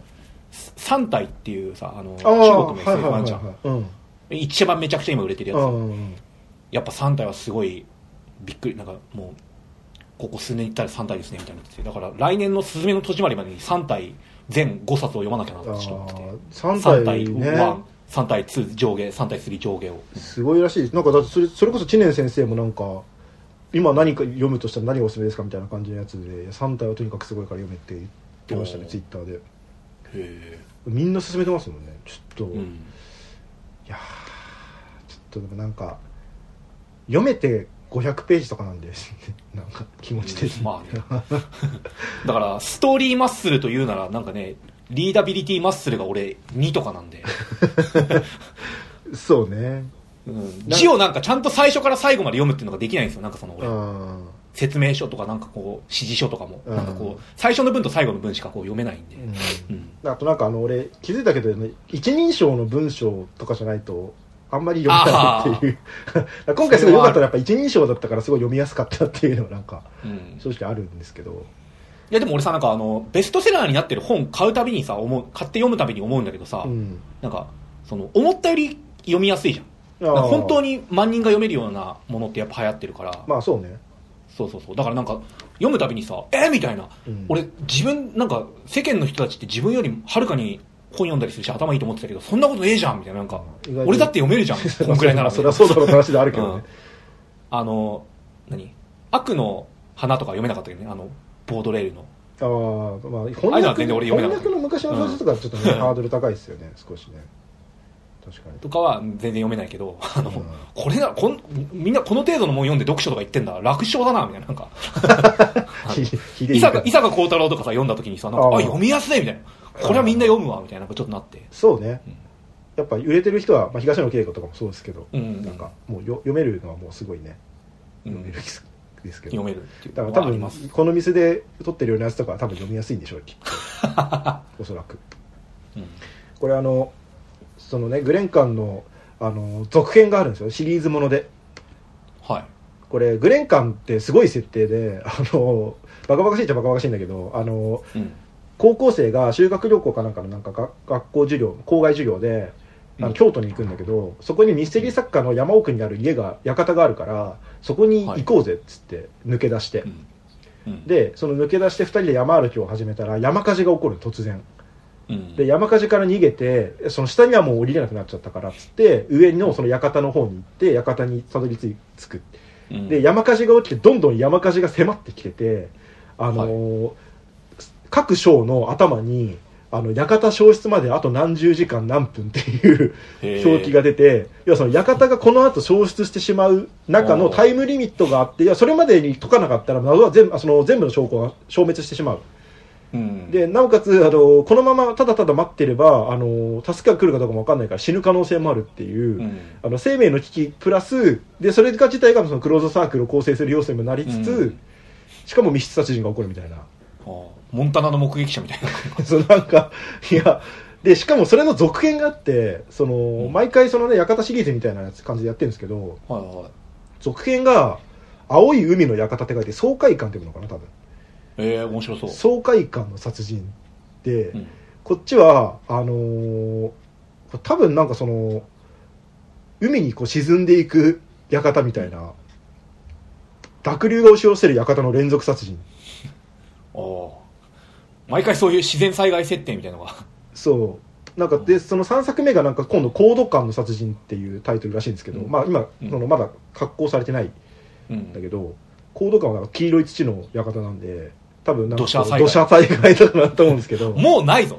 次なんか台風 台風感とかそれなんかね 4, 4作で一応そのシリーズとしては一回完結させる予定予定らしくて、うん。だから何？火炎水水土でも土まあ風か。風だよ。台風台風フィスエレメント的に言うとそれだよね、そうだね、まあうん。電気。あと愛でしょだって、うん、雷。まあ竜巻と雷じゃない。竜巻とか。まあそうか。すごいハリケーンに囲まれて。すごいね。なんかディザスターものと一緒になってるんだね。そうそううそれもでもえ一1巻目が出たのって何年？1巻目がえーっとやっぱ詩2015人詩人層とかありきなのかな？そんなことないか。いやそれはね違うじゃあ本当ね。2019年だ。あーあーじゃあ詩人層以降じゃん。そうだね。だからやっぱちょっとこう特殊クローズドサークル災害もの。えなん俺さこれ完全になんかそのフェチの話なんだけど、うん。なんかそのクローズドサークルって言った時にそのなんかさ災害とか、えっと、ゾンビとかだとさなんかさいや確かに状況としてはクローズなのは分かってるけどなんかうわーって言ったらなんかクローズドじゃなくならないってちょっと俺思っちゃうんだよね。なんかそのあなんかその俺の許せる許せないの話なんだけど。あうん。なんかその、なんか、館がクローズドであるのは、マジで物理的にこうなんか、吊り橋がこう落ちて、本当にもう、絶海とかなんかその、あれにしてほしいんだよね。なんかその、まあね。そう、あとなんかまあ、ぶ密室はなんかその完全にこう密閉されてますとかなんか、そうね。そのそう。なんなんかねだからその詩人層が、えっと、ゾンビをクローズドサークルのなんか要因として使ったっていうのが褒められてるっていうところは俺は別ぶっちゃけそんな上がりポイントではなかったんだよああまあね。だでもまあそのクローズドサークルを現代で作るっていうことがちょっと難しいから、うん。そのその作り方っていうところでいろん,、まあ、いろんな手を使ってでもそれでもなおクローズドサークルってやっぱりいいよねっていううんのがあるし、まあそういうの入れることによって物語の速度をちょっと上げていくみたいなのはうん。あるのかなと思うんまあですけど、電話を通じなくさせるっていうのと、県外にするっていうのと電話線を切るっていうのがやっぱ必要になってくるから。そうね、まあ、あともしくはまあ電話線は通じてるにしてもあの警察が何らかの理由で来れない、う。ん。今回ガラスの塔とかね完全にのあそうか。まああのせ厳密に言っていくとあの電話がそもそも繋がってなかったか繋いでなかったっていう話だけど、うんはいはい一応まあ警察があの来れなくなってその雪崩が途中で起きてしまっててうん。来たいんだけど上がってこれないから4日間ぐらいはかかりますよみたいな。だからそれまでの間に雪崩も嘘なんだっけ確か。雪崩も嘘のはず。あそうか、うん。まあ、そこら辺もやっぱめちゃくちゃ気が利いててなんかそのうん。何お約束だもんねみたいななんかこう許してあげてる自分たちっていうのも込みでやっぱトリックに効いてくるから。う。ん。よくよく考えたら、ね、心理的に作られてるだけのクローズサークルだったっていう、いやなんかさミステリーに限らずさなんか自分が物語をさ発想するにあたってさなんか14歳ぐらいのタイミングでさ、うん。えこれもしかしてこのお話自体がお話っていうオチにしたらみんなめちゃくちゃびっくりしない？ってなんかみんな考えんじゃん、うん。俺も考えてたんだけど、はい。あなんかあと何？これ登場人物が第4の壁を破ってその時第4の壁とか知らないけど、うん。読者に語りかけてたりねしたらすごいことになってしまったみたいな。俺このなとんでもないアイデアを思いついてしまったって俺なんかうん。中学生の頃とか思ってたんだけどうん。いや大学生くらいまで思ってた 思ってたんだけどあうん。なんかそのそれじゃん要は。今作まあそうね。今作も。うん。今回さ一回さちょっと混乱しなかった、その終盤のその謎解きの時にさこれは要はあのミステリーなんですよ。僕たちはガラス館の殺人という作品のだからさ登場人物なんですデよデッドドントダイかって思ったんだけど デッドドントダイ見た？見てないあ見てないんだ。えうん。言っていい？あれ。いやまあ別にいいですよ。あデッドドントダイあの途中でなんかその何？あのービル・マーレーとかあうん。のアダム・ドライバーとかがなんかこう喋りながら、うん。なんか俺この後何起きるか知ってんだよね、うん。えなんで？っつったら「いやそれはあれだよ。あのジャームシに脚本もらってるから」うんみたいな。なんかのマジ字でやるの。俺あれが何？そのっていうの込みでのポストモダン性がとかなんかとかマジでわかわかんなくてわかうん。わかんないっていうかっていうのはあったとしても理解できないぐらい。うん。で最後なんかでかい UFO が来て終わるんだけど。なんかえ？それぐらいのやつかーって一瞬思った。ぶっちゃけ。そうね。いやなんかいやまあメタは100歩譲っていいけど俺その UFO 出てきて終わるのってさ、うん。なんだろうなんかいや誰もやってないんだったら多分成立すると思うんだけどさ。うん。やってるよね結構。ああるよもう結構。あだって一番有名なんで言ったらスピエリック兄弟のあアンデッドってそういうオチだしさ。あそうなんだへえ。そう。宇宙人オチなんですけど。うん。またね、まあ、デッドドントダイが嫌いな話は別にいいんですけど、まあまたねなんかこうわざと大行な UFO を出してなんかうん。あでもなんかねいや俺ジャームッシュ作品全然見てないからなんかめったなこと言えないけどさうん。なんかこううわこの何15年くらい前にちょっと流行ったオフビートの行き着く先みたいな感じを今やるっていうの込みでのあれか？みたいななんか思わせたんだけど。だからそのガラスの塔の殺人もさなんかその結構そのノリになっていくじゃん。うん。これはガラスの塔の殺人というミステリーなんだよ。みうん。たいなさ。ねバカな。私たちは登場人物なんだよって時にさ、うん。あちゃー、うん。いやでもこんだけまだページ残ってるから、うん。そこもなんかやってくれよ。ってなんか信じたらやっぱ、うん。ちゃんとそうだからね文字通りの意味で言ってるわけじゃなくて、うんうん、その劇中人物の、あのー書いてるシナリオの中で動かされているという意味でのガラス館の殺人。っていうか、この作品だってガラス館の殺人じゃないですよねっていうことなんですよね。ああそうかそうかそうそうお前が今読んでるのはガラス館の殺人ではなくっていうのを、俺なんか意外とそのそこって結構読み流す部分っていうかさ、はいはいはい、まあ、あどっちだっけ？ってなるガラスの塔の殺人っていうタイトルの小説ではあるけど、まあ、うん劇中でいうところのガラス館なのか、まあ、そりゃそうか、みたいなぐらいにしか思わないじゃないですか。だからまあ、しぶっちゃけガラス感の方がなんか五感はいいからうん。うんと思ってると、うんガラス館の殺人というタイトル自体がもう劇中でめちゃめちゃくちゃ否定されて、うん何がガラス館だバカ野郎っていうところから、あのーね、最後こうタイトル、この小説のじゃあ作品のタイトル、ガラス館の殺人じゃダメだな、何にする、うん。そうだな、ガラスの塔の殺人、ドーンっていう。あんまりもさ、なんか、なんか、そ、そうかって思ったよ。ああそこはちょっとぶっちゃけ、何？ガラス感の方が、いや、なんか、逆ならちょっとわかるんだよ。なんかその、うん。ガラスの塔、いや、違う、これは館シリーズの、私なりのアップデートだからガラス感なんだとかだったらさ、何？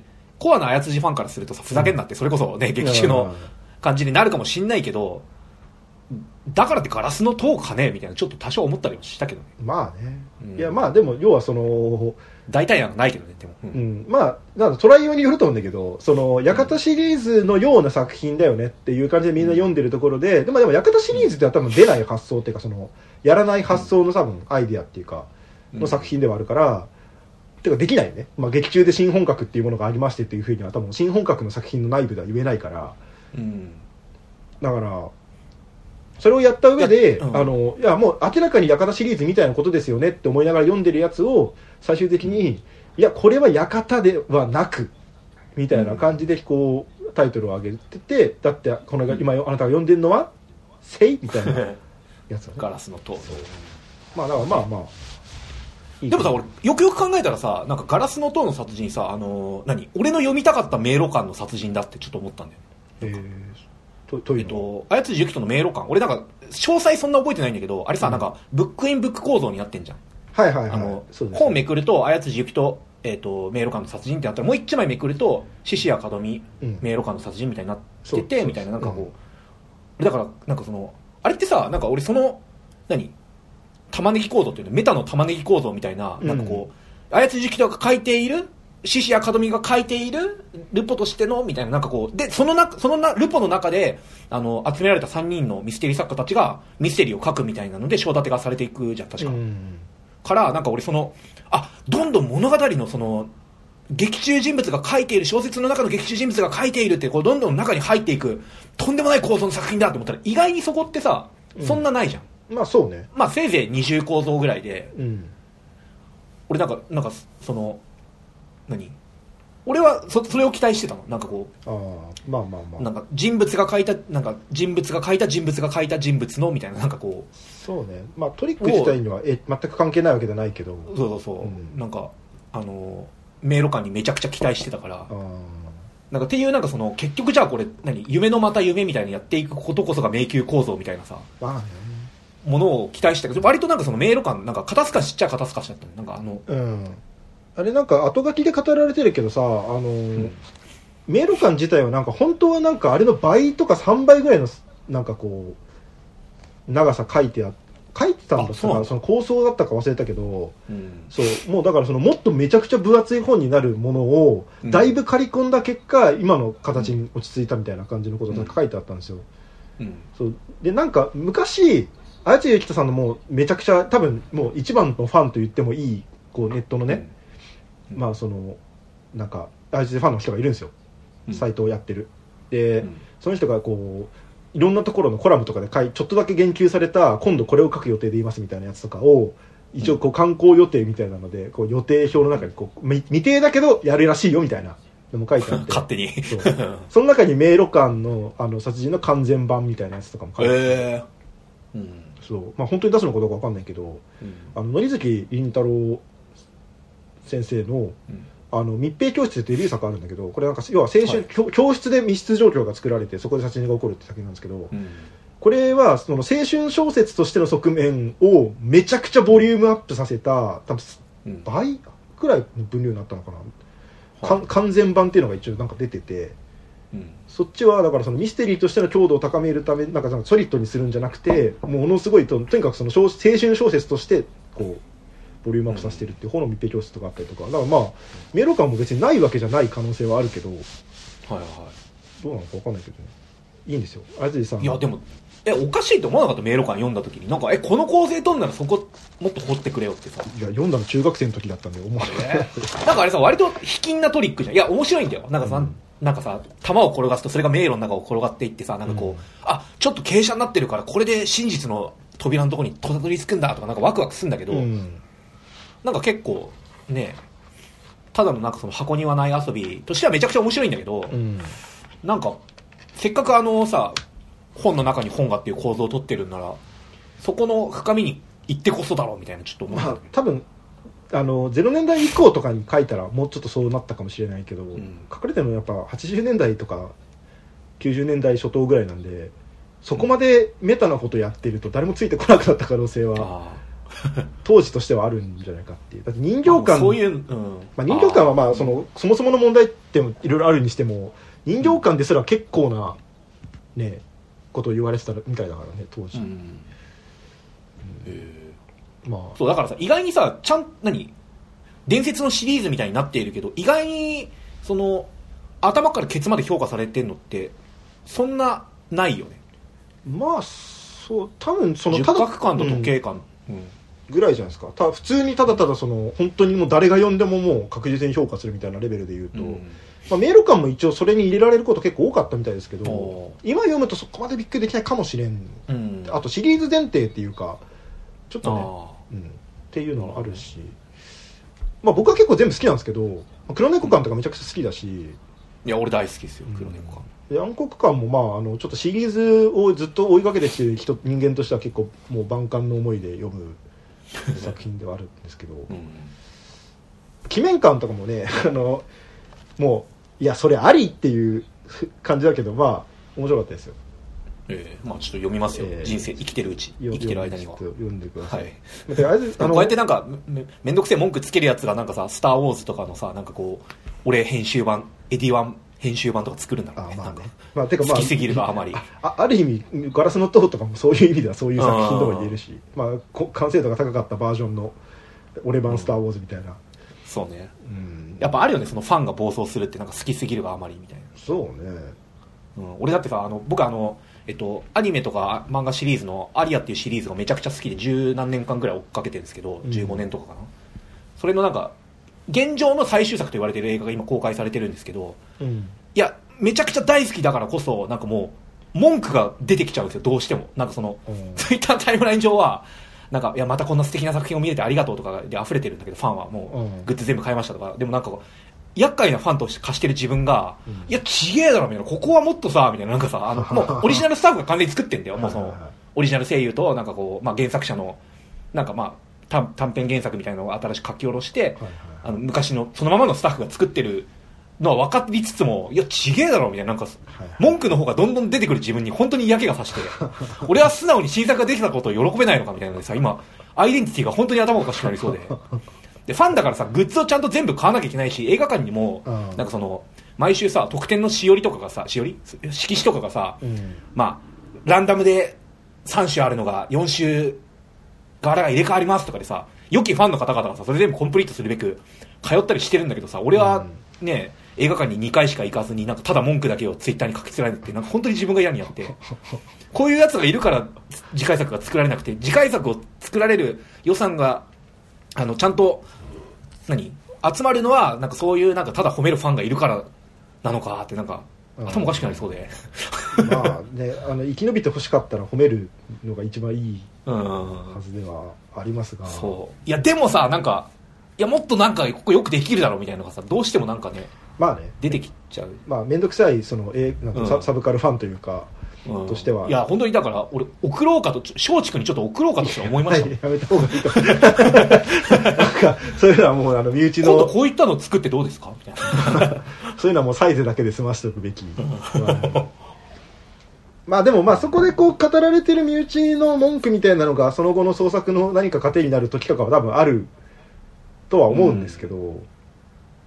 なんか、うん、いやだってまあまあ「スター・ウォーズ」がその極悪だとはすごい思うけどね、うん。そうね、まあ、逆にでもファンだからこそなんか全部褒めちゃうみたいなのもそれはそれでさどうなのかっていう、もう問題もあるじゃないですか。だって、うん。俺相辻由紀人先生の作品もう全部好きですけどうん。で武井さんとかになんかさこれ相辻由紀人のなんかこう他なんか読むとしたら館シリーズ以外だったらどれなのって言われた時にさいやまあでも正直全部なんだよなみたいななるけど。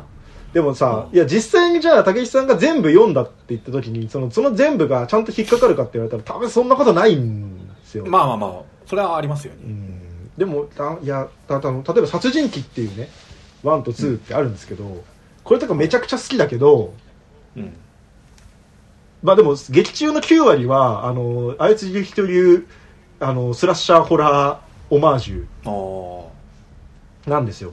であのー要はそのスラッシャーものを小説でやろうと思うとスラッシャー映画ってその人が死ぬ瞬間の特殊メイクで面白がらせるわけじゃないですか、基本が。あうん。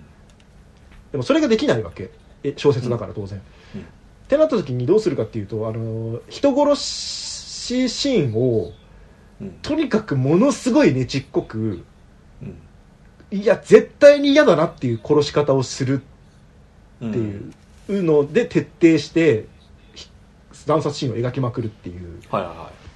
スタイルで、あのーこれでもねあのワンはそのシンプルにそのキャンプに行ってるある山でキャンプをしてる団体が殺されていく話なんですけど、い、うん。あの2作目が、あのその殺人鬼が再び現れました、で、はい。あのーまず冒頭でその全然本編とは関係のないあの赤ちゃんとその夫婦、若い夫婦がドライブをしてたら殺人鬼が目の前に現れてその赤ちゃんごと全滅するっていうもう結構最悪の、うん。もうだからだからスラッシャー映画ってその一線は普通は超えないわけ。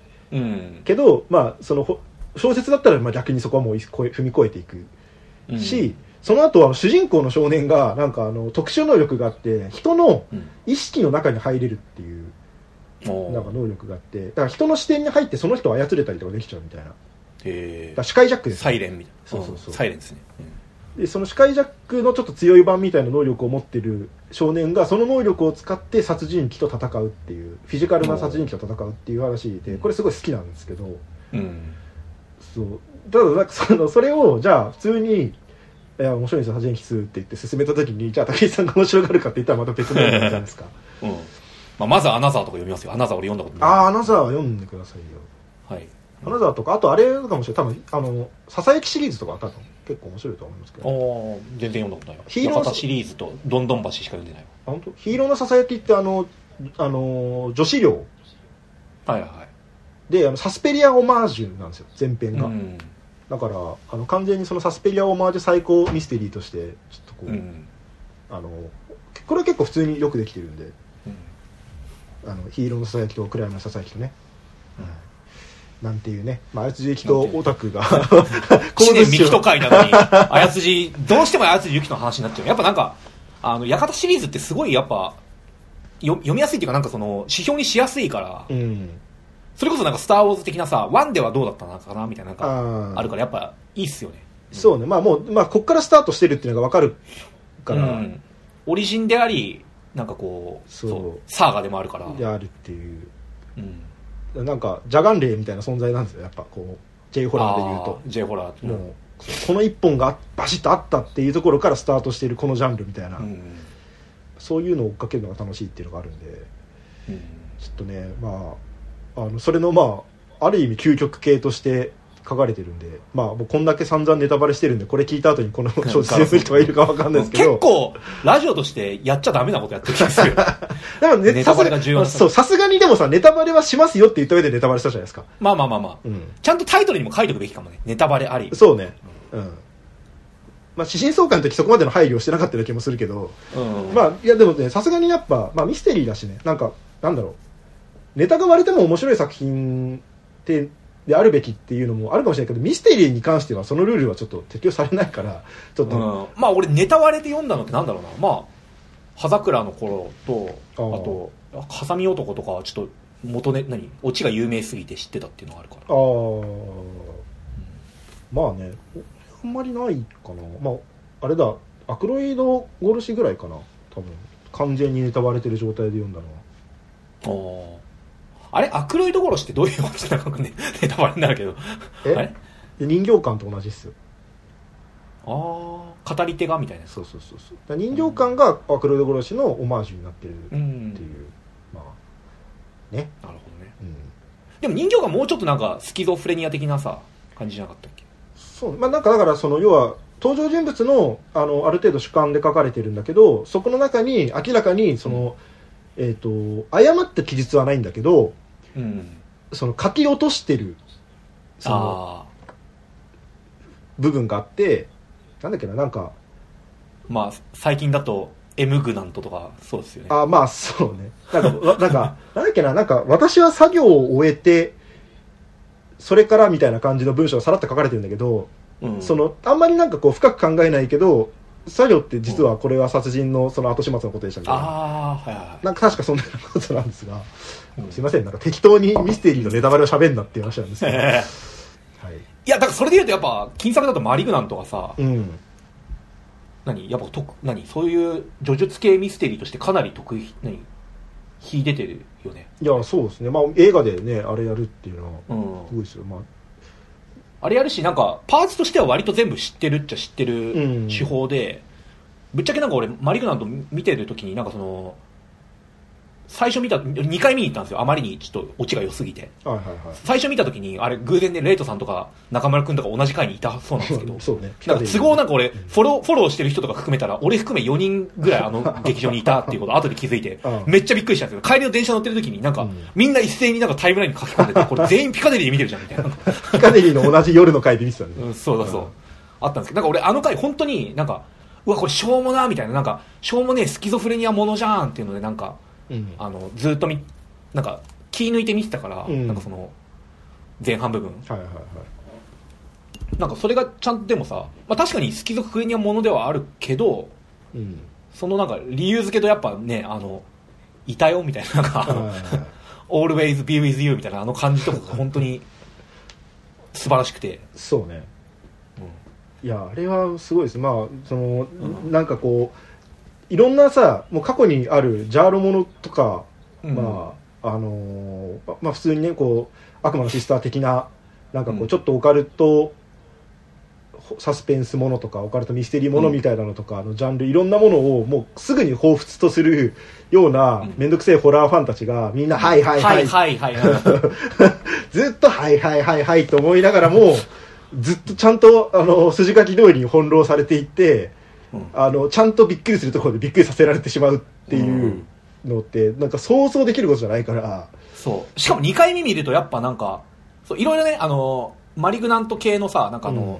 あの高橋洋吉さんとテラサー・ホークさんとかやってるさ、あのブラックホールで YouTube チャンネルとかのマリグナント会とかなんか聞いたりしてああやっぱもう一回見に行こうと思って見たんだけどやっぱね本当フェアに最初からこう提示されてんだよね、うん。あのビニールカーテン越しに映る姿とかあ確かにうん。そうだみたいななんか本当だみたいななんかそうね。なってたりとかすごい行き届いててまあ確かにその何？主観でなんかそのなんだ？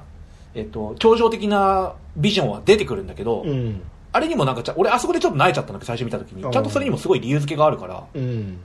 フェアっちゃフェアだし。そうね。いやめちゃくちゃフェアだと思います、まあ、最終的にはね。あのなんか見てる最中はなんかもう何でもありじゃねえかじゃあってなるんだけど、うん、そうそう、うん、超能力でしょ？みたいななんか、うんなんかあのねまあピノコ系のあのねあの悪悪霊何？悪性腫瘍うん。の双子となんか超能力のやつでしょ？みたいななんかなんか、はいはいみたいな。ねみたいな。なんか、まあ、クロックタワーみたいなことかなとかね、うん。いろいろ思うんだけど、あのーまあ、違うっていうのがね肝なんで、そう。やっぱねなんか何かを逆さ逆さっていうか、まあ、大きな意味で逆さにするオチってすごいやっぱどんでんが帰るしなんかうん人を引きつけるんですね。やっぱなんか卑近だけど確かに、うん、うん、卑近ではあるけど、うん、ノーランとかもさなんか逆さにしたら面白くないっつってテネットみたいなさなんかそういう。やっぱ逆さにするってなんか王道ながらやっぱたくさんの人やっぱなじゃあ見に行こうかなみたいな逆さなら見に行こうかしらってちょっとなんかなるねって思そうね。なんか、うん。単についつま合わせしてるだけだったら多分そこまで面白がれないと思うんだけどなんかその反転した瞬間になんかそのそれまで見えてなかったものがちゃんと見えてきてこうガンとこう一気にブーストかかる感じの作品っていうのはやっう、うん、ぱあるから。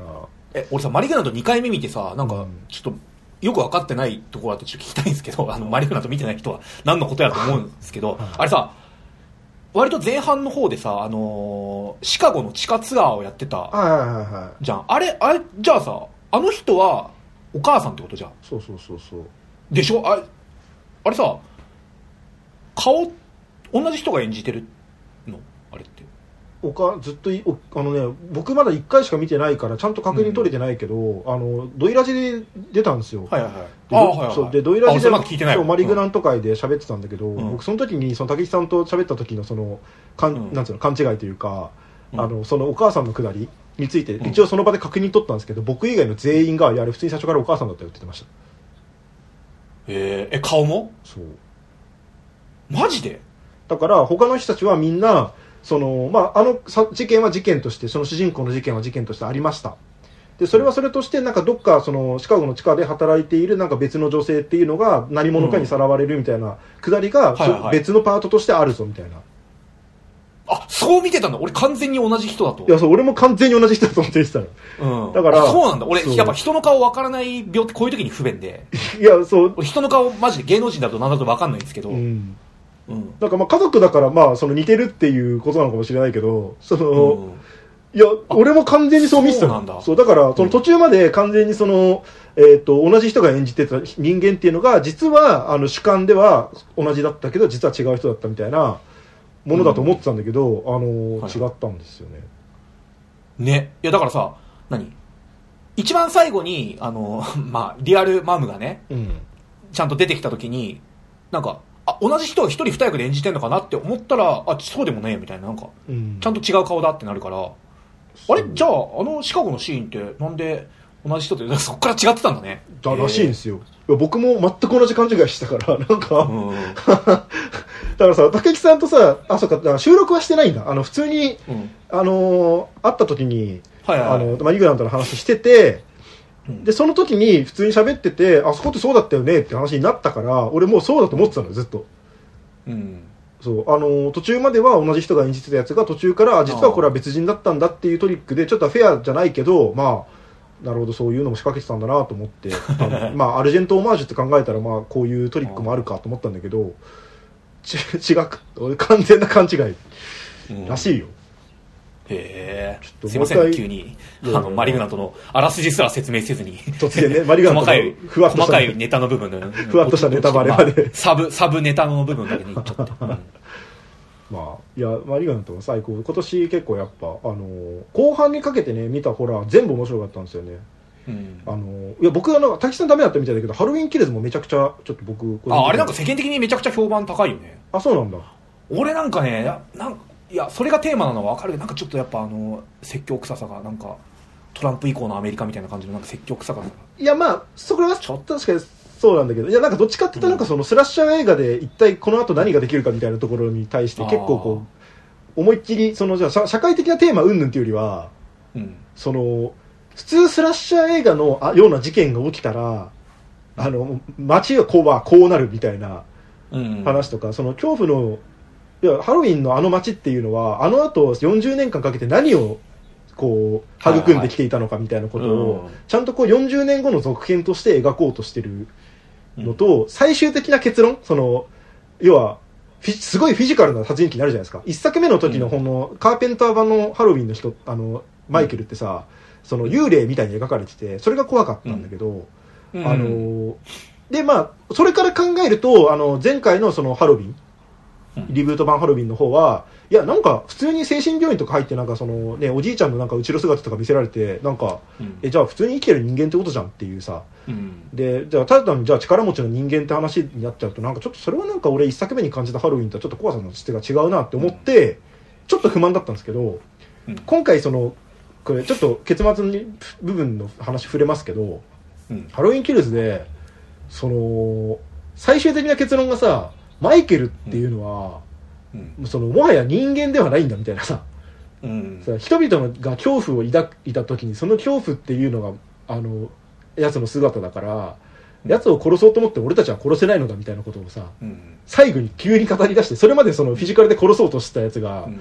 どんだけのダメージを受けてもむっくりと起き上がって普通にその場にいるやつを全滅させていくっていうのが、うんなんか結構なんかちょっと感動してるなんかそのなんつうのスラッシャー映画における殺人鬼っていうもののなんかこう解題っていうかうん。なんか。いやでもどうなんだろう。まあ、ハロウィン俺さ都合1回ずつぐらいしか見てないからなんかめったなこと言えないけどさなんかその、うんそこの曖昧さがなんかハロウィンの良さだったような気もしてまあまあわうん。え撃たれてもなんかその起き上がるのってまあ現実でなくはないうん。がなんか頂上一辺倒ではないっていうところになんかハロウィンのマジック性みたいなのがなんかハロウィンっていうかあのブギーマン、うん。マイケルのなんかあのーマジック性があったと思うし、うん。そのだだからこそさあのーロブゾンビ版がさその、うん。熱狂的なハロウィンのファンからある種拒絶されてるっていうのも、うん。そこだとは思うんだけどなんか言語化した瞬間になんかさ、うん。あそっちねみたいななんか頂上って言われた瞬間になんかがっくりきちゃう感じっていうの。頂頂上とまではまあ言ってないけいどやーうん。まあなんだなんかうん。いやなんか俺俺はちょっと感動してしまったんだよね。なんかその瞬間になんか、うんスラッシャー映画ってにおける殺人鬼とはつまり何かみたいな。まあ言っちゃえばねあのエルム街の悪夢のリアルナイトメアとかでもう言ってたようなことではあるんで。フレディはさめちゃくちゃ超常的な存在だからさそれが許されるんだけど、なんかそのうーんそうね。あでもあれってあれか。んハロウィンキルズであれ例えとして言ってたのか。まるでうん。あまあそうか。なら別にその実際リアルにそのそれだけのなんうの殺そうと思っても絶対に殺せない存在ってわけでは多分本当はないはずなんだけどうん。言ってしまえばそういう存在だから生身の人間の俺らがあのいくら頑張ろうともそうそう簡単に殺せるような存在じゃないっていう感じのまあ言われ方なんだけど、そうだね。武器までだって要はさ、あの、シャマランのさ、あの、スプリットユニバースにいそうな感じだもんね。なんかまあそうね。だからアンブレイカブルなんでこいつ知らないの？そう、なんでこいつ知らないの？っつったら、まるで超常的なような力を発揮できるうん。潜在能力を秘めた殺人鬼みたいな殺人鬼っていう、うん。あの、すごいスニーキング能力が高くて、うん、なぜか人に見られずになんかこう、家の中をこう、隠れて移動して急にバーンって殺しに来れるみたいな。うん。プラス、いくら撃たれても死なない。みたい。な。うん。あとなんかあの子供の頃にあの殺人を犯すあのハロウィンですごい有名なね冒頭のシうーン。ん。を、はいはいはい。あのーな何回もそのなんていうのそのあの時のハロウィンの状況っていうのをなんかもう時代を何回か経ながら見せてくる,、うんくるんだけどなんかそれがなんかそのそういうなんていうの単にこの時あマイケルは実はこういうことがあってこうだったから人を殺したのですっていうことは描くんじゃなくってなんかよりこうシンボル化していくっていうかなんかちょっと象徴化するために、彼は街を見下ろしてたんだみたいな。ああなんか言ってたね。とかなんか鏡に映った自分を見てたんだみたいな。あの嫌な君はいい子みたいな。彼はこっからあの時計を見てたんだねみたいな。俺結構なんか君はいい子のあのモチーフが嫌な感じで使われるのってめちゃくちゃ好きで。あの子なんでここにいたんだろうなっつってあこれかみたいな。そう。あれちょっとなんか好きなモチーフで、うん。僕はなんかそう真っ黒な自分のあの目を見てたみたいな。その空洞となってる自分の目を見てたみたいな感じっていうの。はあまあそうかみたいな。うん。あと結構シリーズものとしては一線を一個踏み越えるその、まあ、し主要キャラクターが死ぬみたいなね。うん。ところとかもやるし、まあ、3作目があるんでまあうん。3部作としてなんかああちょっとで3部作目はあのコロナ禍以降の話になるらしいんで。へえそう。コロナ中にマイケルがいやわかんないけど、ね、どういうふうにするのか知らんけど、まあ。でも殺人鬼出てきたらさ感染しちゃうかもとか言ってる場合じゃないけどね。いやいやなんかそういう意味の多分なくなく多分そのあ撮影があそうあれそう劇中の設定があれ2018年とかのの設定のまん。ま1作目と2作目が進んでるから、うん一気に時代が3年ぐらい飛ぶから要はああそうあんだけの事件があったさらに3年後っていうのはどうなるかみたいな、うんうん。多分話になると思うんですけど。まあいやそういうよかった劇中でコロナコロナはあったって設定なの？ってことなんじゃないかな多分コロナ以降の話になるっていうふうになんかインタビューで読んだんで。とかね、まあ、ダークウィケットとかもまあ良かったですしね。ああ、ん。ダークウィケット。ああ、はいはいはい。あの、あれもね、ちょっとな俺はなんかその、何？あれって要はさ、予感のうん。展覧会みたいなもんじゃん、要は。まあそうね。その、まあある意味、マリグナントとは逆みたいな、なんかこう、うん。じゃあ何だったんだよっていうのがなんか、特に明かされず予感の展覧会みたいな。まあ、おもな面白いっちゃ面白いけど、うん俺割とやっぱ引きに、一言で、これはなんとかだったのであるみたいなのが割と好きだから。まちょっとなんまかその、うん。あの、イットカムザットナイト見た時みたいな感じになってる。ああまあただカムザアトライトも結局僕見たけどあの割と好きだったんで、うん。いやなんか僕多分なんかその人間が何かをものすごく恐れているっていうこと自体がその怪異と直結するみたいな多分モチーフは多分好きなんだだから、ね。だから多分ハロウィンキルズもまあ好きだったし、うん。ダークウィケットもまあ好きだったと思うんだけど、そうあと、ハロウィンキルズに至って俺なんかあの、悪の教典見た後の大島優子みたいなこと言いますけど、うん。なんかあの、最後になんかゲイカップルが殺されるのが、なんか本当に嫌で、なんか、あの、ヘイトクライムに見えて、なんかすげえ、なんかあれもさ、何？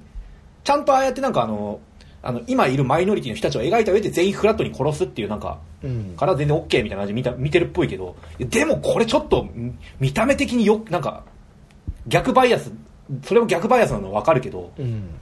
なんか、こんなさ、イチャイチャ仲いい感じ見せられた後に殺されるので、特にそれがやっぱ、ゲイカップルってなると、なんか、やっぱなんか、その、何か、その通常のさ、夫婦とか殺されるの以上に何かメッセージは帯びるよね、みたいな感じが出てきちゃって、結構嫌だったなっていうのがある。嫌だっていうか、いや、別に描くなっていう意味じゃなく、なんか、見てる時に本当になんか、嫌だなみたいな、嫌なもん見てるなみたいな感じがすごいあった。まあねなんかあの、結構さ普通のこ、まあ、あのそれ一作目のあのてか前回のそのハロウィンの時もそうだったけど、あうんの子供が割とこう殺されたりとかうん。するから、なんか今回のそのリブート版ハロウィンの方はなんかこう嫌な感じでその本来死なないであろうみたいな感じの人がバンバン死んでくっていうか、うん。のをこそ怖がらせようとしてる。なんかその、ね、おじいちゃんおばあちゃんカップルとかさ。あはいはいはい。うんドローンで遊んでるね、陽気な。そうそう。いい感じのね愉快なんか愉快な人ほど殺されてくる。んだよ殺されていくから。なんかだからなんか無邪気に楽しく、なんかいい年なんだけど無邪気にね、うん。なんかパートナーとイチャイチャしてる人にこそ、そう。なんかその、それをイチャイチャを見せたのに殺すっていう、なんなんてひどいんだみたいな。だからなんかまあ監督自体が、まあ、そんなに熱心に追っかけてないけど一応さコメディ映画とか撮ってるような監督だったああ、りするから。デビッド・ゴードン・グリーン。そうそうそう。だから多分そのさコメディ映画の技術で多分あれってなんか一瞬でこう人がちょっと面白いことを言ったりとか面白いことしてるのを面白がらせてこの登場人物を好きにさせるのがコメディのテクニックだとしたら、そのテクニック使った上でこいつらがこの後無無残に殺されたら最悪っすよねっていうのを 延々繰り返してるっていううん。のだからなんかまあそれは結構でもあの一作目のハロウィンのあのカーテンペカーペンター版のハロウィンのあの登場人物たちが年取って実際に出てくるっていうとこも含めて、あれよかったですまああのトあのトミーだっけ？えっ、とえっ、とトミー？まあ警官？いやあの少年ですね。元あのベビーシッターされてた少年大人になって出てきたっていう、うん。まあちょっと演じてる人は全然別の人でしたけどね、うん。あのーとか出てくるのとかちょっとなんかああなんかいいなと思って。割とこう当時のその演じてた役者さんが実際にちゃんと出てきてるんですよ、うんまあ、ちなみにその実際に出てきてるの今回初めてかのような顔して出てきてるけどあのハロウィン H20 っていうあのちょっと7作目か8作目ぐらいのなんかあのハロウィンのシリーズでもうそんなんあんの？そうあるんですよ。あるんですよ。その時もジェイミー・リー・カーティスちなみに出てんだけどね。へえそう。だからなんか意外とだからあのあの人たちってハロウィンシリーズなんかすごい久々にカムバックしてくれましたみたいな顔してるけど結構コンスタントに出てるっていうね。感じではね正直あるんですよ まあでもカロリーキルズやっぱジェイミー・リーまあその娘世代果ては孫世代に受け継がれていくっていうのは分かるけどさ、うん。ジェイミー・リー・カーツって出番少なすぎてっそう。ていうのはあるけどね。それはある。のまあその多分そのハロウィンエンズって、まあ、次のやつに向けての布石としてさ、いやジェイミー・リー・カーティスが活躍しちゃったらちょっとあのうん倒せなきゃいけないっていうか、どっちかが死ぬしかもうないくなってくるから、今回はちょっと一貫一回退場してもらいますみたいなことなんだとは思うけど確かにそれはね、まあてかまあ実際それで倒せてないしね。そうね。だからそのあの娘の方がさなんかガッチャとかってやってんだけどさいやお前では無理だよっていう感じが出すぎるっていうのはちょっとありますね、いやキルズやっぱさ前作の直後から始まるのがよくてさ「レベルバーン!」みたいなさ。はいはいはいはい。はいあの消防車何すれ違ってさ消火活動に向かう消防車みたいな「レベルバーン!」みたいな。あれ素晴らしかったいや最高ですね。うん。であの後のその消防隊がしめめちゃくちゃ殺されていくっていうのもなんかちょっと楽しかったですし、うんいやいいんですよ。ハロウィンキルズはね好きでした。普通に結構俺今年はい。ベストの方に入る、えー、ちょっとすいません。一瞬トイレ行ってきていいですか？あ全然どうぞ。えっと11時間9分の段階でちょっと切るってちょっとメモっとくわ、うん。はい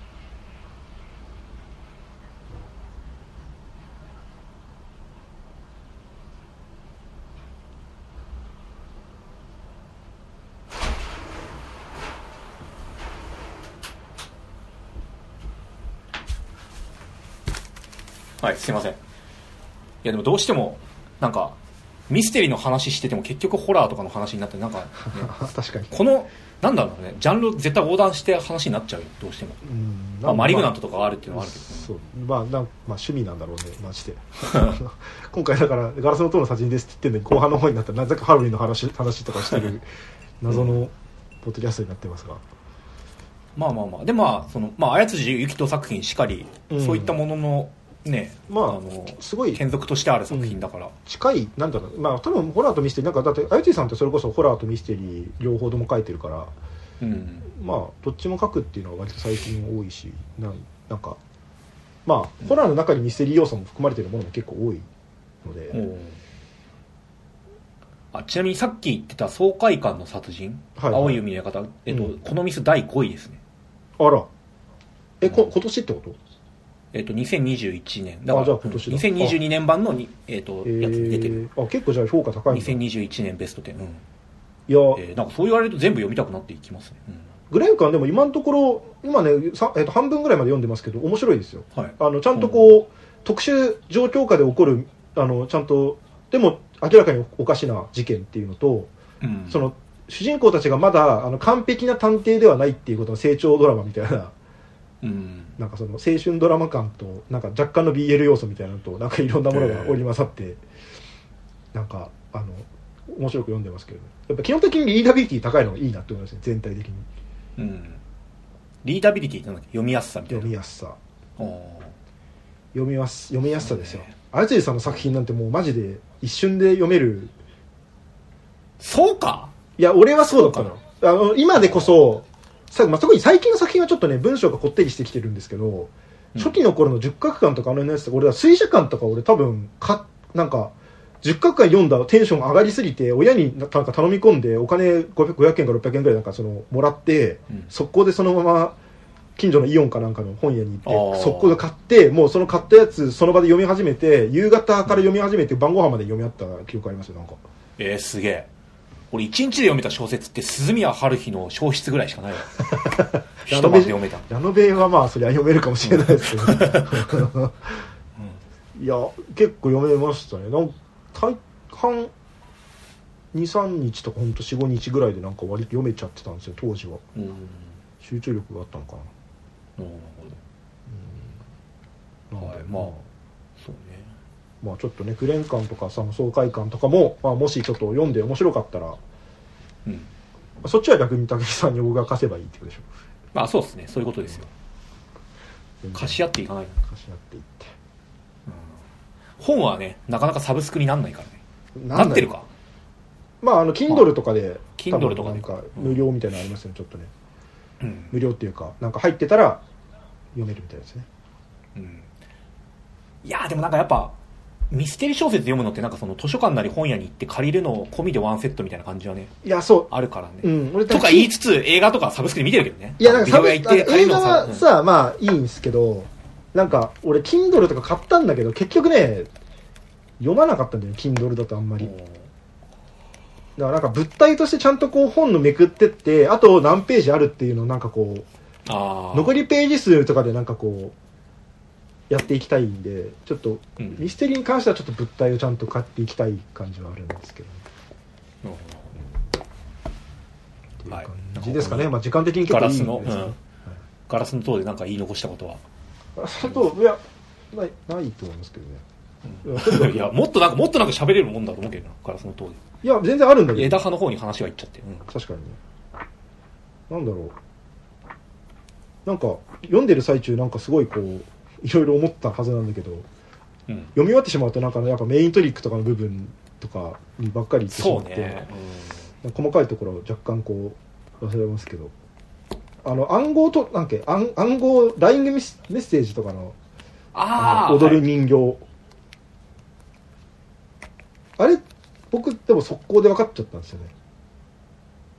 あれなんだっけ？どういうメッセージなの？あれ DNA 配列がどうたらこうたらみたいな。ああはいはいはいはい AHT なんとかみたいなやつね、そうそうそううん。まあそのさすがにその、それを元にして読み解くまではわざわざしなかったけどでもまあ DNA 配列なんだなっていうのはなんかなんか4種類ぐらいでやっててしかもなんかそのもともと医学系のベースがあるっていう前提で話が進んでるから、あ多分 DNA 配列だなと思って、まあ、わざわざ読,、読み解かないけどまあみたいな感じでやってたんでなんかまあでもあれもよくよくできててさなんかあの登場人物がその死ぬ間際にこんな面倒な暗号とか残すわけねえだろっていう話のやつを、あれその探あの犯人側からの探偵へのメッセージっていう、はいはいはい。だからそそこもさ何？あのお約束じゃーんと思ったらお約束じゃーん込みでだったっていうのがさ本当に何？俺あのえっと3年くらい前にさあの、うんカメラを止めるのを見た時にさ全然そのどんでん返しの部分に関しては全然乗れなかったの。はいはいはい。あそうですかって感じだったんだけどあの時のなんかみんながこううわすごいみたいななんかうん。ダメな映画かと思うじゃん。それがね中盤で全部ひっくり返るんだよっていうなんか感動をね、あのガラスの塔とねあのマリグナントでね今ようやく あこれかみたいな。この感じかみたいな。あなんかそのダメじゃん。俺なんかぶっちゃけその何？えっとカメラを止めるのを見た時に前半がそんな超ダメと思わなかったから、あああなんか俺前半が一番好きだし毎回言いますけど、うんうん後半のあのしょうもないさなんかこう面白コメディパートみたいなのよりさ前半のあの野蛮な、うん。ワンカットで俺たちはやるんだっていうあのうん。謎の躍動感こそが俺あの映画の肝だと思ってるから。そうね。うん、いやそれは割と似たようなテンションですね、うんうんまあじゃなく？じゃなく。本当はこっちだったのだっていうなんかうん。そうどんでんが帰るしなんかダメだと思ってたものが実際ダメさ込みでのなんとかなんかそれだったっていうのがやっぱ。そうね。よかったですね。ガラスの塔あと結構、まあ、これ意識してるかしてないかよくわかんないけど、その、結末がちょっと2段階であって、1回目の方で謎解きをするのはかなり難しいけど、2回目の方ではかなりヒントが出揃ってるから、比較的真相に近づきやすくなるみたいな構造っていうのが、うん。めっちゃかまいたちの夜っぽかった。ああだからそうね。最後あのさ主人公、まあ、とされてる人がさ力に幽閉されるのさ、かまいたちるのなんか、うん。バッドエンドルートを経てからのトゥそうーエンドそうそうそう。ルートみたいな感があってあ確かにそれはそうだわ。うん。うん。そう。で、しかもその主人公側が、その本来探偵役をもともとは担う側じゃなかったのが、その物語の進行上で探偵役として覚醒して最後にこう謎を全部解いて終わるみたいな感じとかも含めてなんかそうトゥルーエンドにたどり着いたその創設で限りなくそのかまいたちの夜っぽいことをやってるみたいな。うん、だからなんかある種ループもの的な構造みたいなの撮ってるっちゃうん。撮ってるんだよね、なんかそうそうそうっう。ん。ていうのとかもなん別にループするわけじゃないんだけど。そうないんだけど。でうん。もなんか一回バッドエンドルート入ったみたいな。うん、そうそうそう。だやっぱなんかその小説と、まあ、その小説をさ何あの再現したなんか演劇殺人ごっこみたいなのが本当になっちゃうみたいなのってさまあ言うたらねイニシャルトークにできないけど Y の悲劇とかさ 文字通りねいや。なわけじゃん言うたら。まあもう言ってるからね。クラシック。Y の悲劇こと Y の悲劇じゃないそうですねとかもある。だからなんかそれをさちゃんとなんかその、まあ、Y の悲劇もそうだけどなんかその、特殊設定あのこいつにはループ能力があって、うん。とかを使わずになんかそのあと何？あの何？読者へ対するなんかその作者の字の文があるとかうん。字の文って言わないか作者の文章があるとかそういう特殊設定を全く設けずにうん。その構造だけ借りてちゃんと筋の通る感じでこれができるんだっていうのがやっぱりめちゃくちゃすごいなと思うよね、そうですね。だからなんかまあでもそっか世代的に考えたら別に全然かまいたちのよりも普通にやってる可能性は全然ある,、と思うし、うん。まあ、どの生徒意識してるか分からんけどやっぱなんかその要素がなんかこう垣間見える感じが上がりポイントでもあって、そうだから俺なんか読者への挑戦が2段階になってるっていうのが一番上がりポイントだったんですよね個人的ああになるほどなるほど。そう。俺マジでなんかかまいたちの夜みたいなこともう一回なんか誰かちゃんとやってほしいんだよなってずっと思ってるから、はいはいそう。確かにそうだよね。いやなんかかまいたちの夜以前にもああいうノベルゲームがあったのかって分かんないけど。ミステリーではないんですよ知ってるか、うん。あのだスーファミでしょ？スーファミじゃなかったらあれだけの分量できないから、そうかそうか。そう。でノベルゲームってあの音切り層からかまいたちの夜までしかないから、うん。ないはずですね。まあその何回も失敗しながら真実にたどり、なんか求めていくのってやっぱなんかそのまあ数々のさ、まあ、ループもの作品とか何シュタインズゲートとかいろいろあるけどうん。それをなんか疑似的にミステリーの中で再び理由をつけてやってるっていうのがやっぱすごいなそうですね。まあちゃんとこう今の作家の人の発想の感じうんっていうかそう。がね良かったんですよね。なんか、はい。てか力に入れられる感じはもう完全に本当にくなんかあの亀たちの夜におけるバッドエンドルートじゃんあの後全員死んでるっていう。うん。最後あれだっけ？マリにスティックで突き刺されるやつだそうそうそうそう。うん。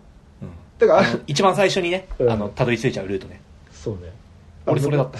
ほぼほぼみんなそこ一回行っちゃうんだよね、うん、余計なことをその真相解明ルートみたいなところで余計なこと言っちゃったせいでお前が犯人なんじゃねえかって疑われて、あれさ選択肢でいいのがさ犯人は点々点僕だとかもあるのがいいよね。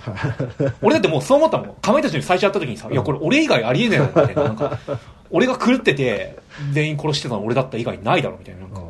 そうね。なんかあれすごいよね。だからあんだけ割とさトリック自体は正々堂々やってる割にはさ、うん絶対見抜けないようにできてるじゃないですか。うん。そうだからね本当に絶えでもあいつも犯人じゃない可能性あるしあいつも犯人じゃない可能性あるしこいつも殺されちゃったしこいつも殺されちゃったってなるといないじゃんもうゼロだよってなそうるそうそうそう。俺かマリーのどっちかだよなみたいななんかなるからね。そうあれはよくできてますね。うん。まあ、彼たちの夜になっちゃ話になっちゃったけど、はいはいはい。まあそう。だからガラスの塔とかももうゲーム化してあのゲーム化した場合のバッドエンドルートの中には多分それあるんですよね主人公が。よりややこしくなるな主人公があの塔の上上に閉じ込められちゃってあのそのまま何とかして脱出してみたら全員他の人たちも死んでるっていう。おその場合はあの名犯人のあの彼女があの、ーうん。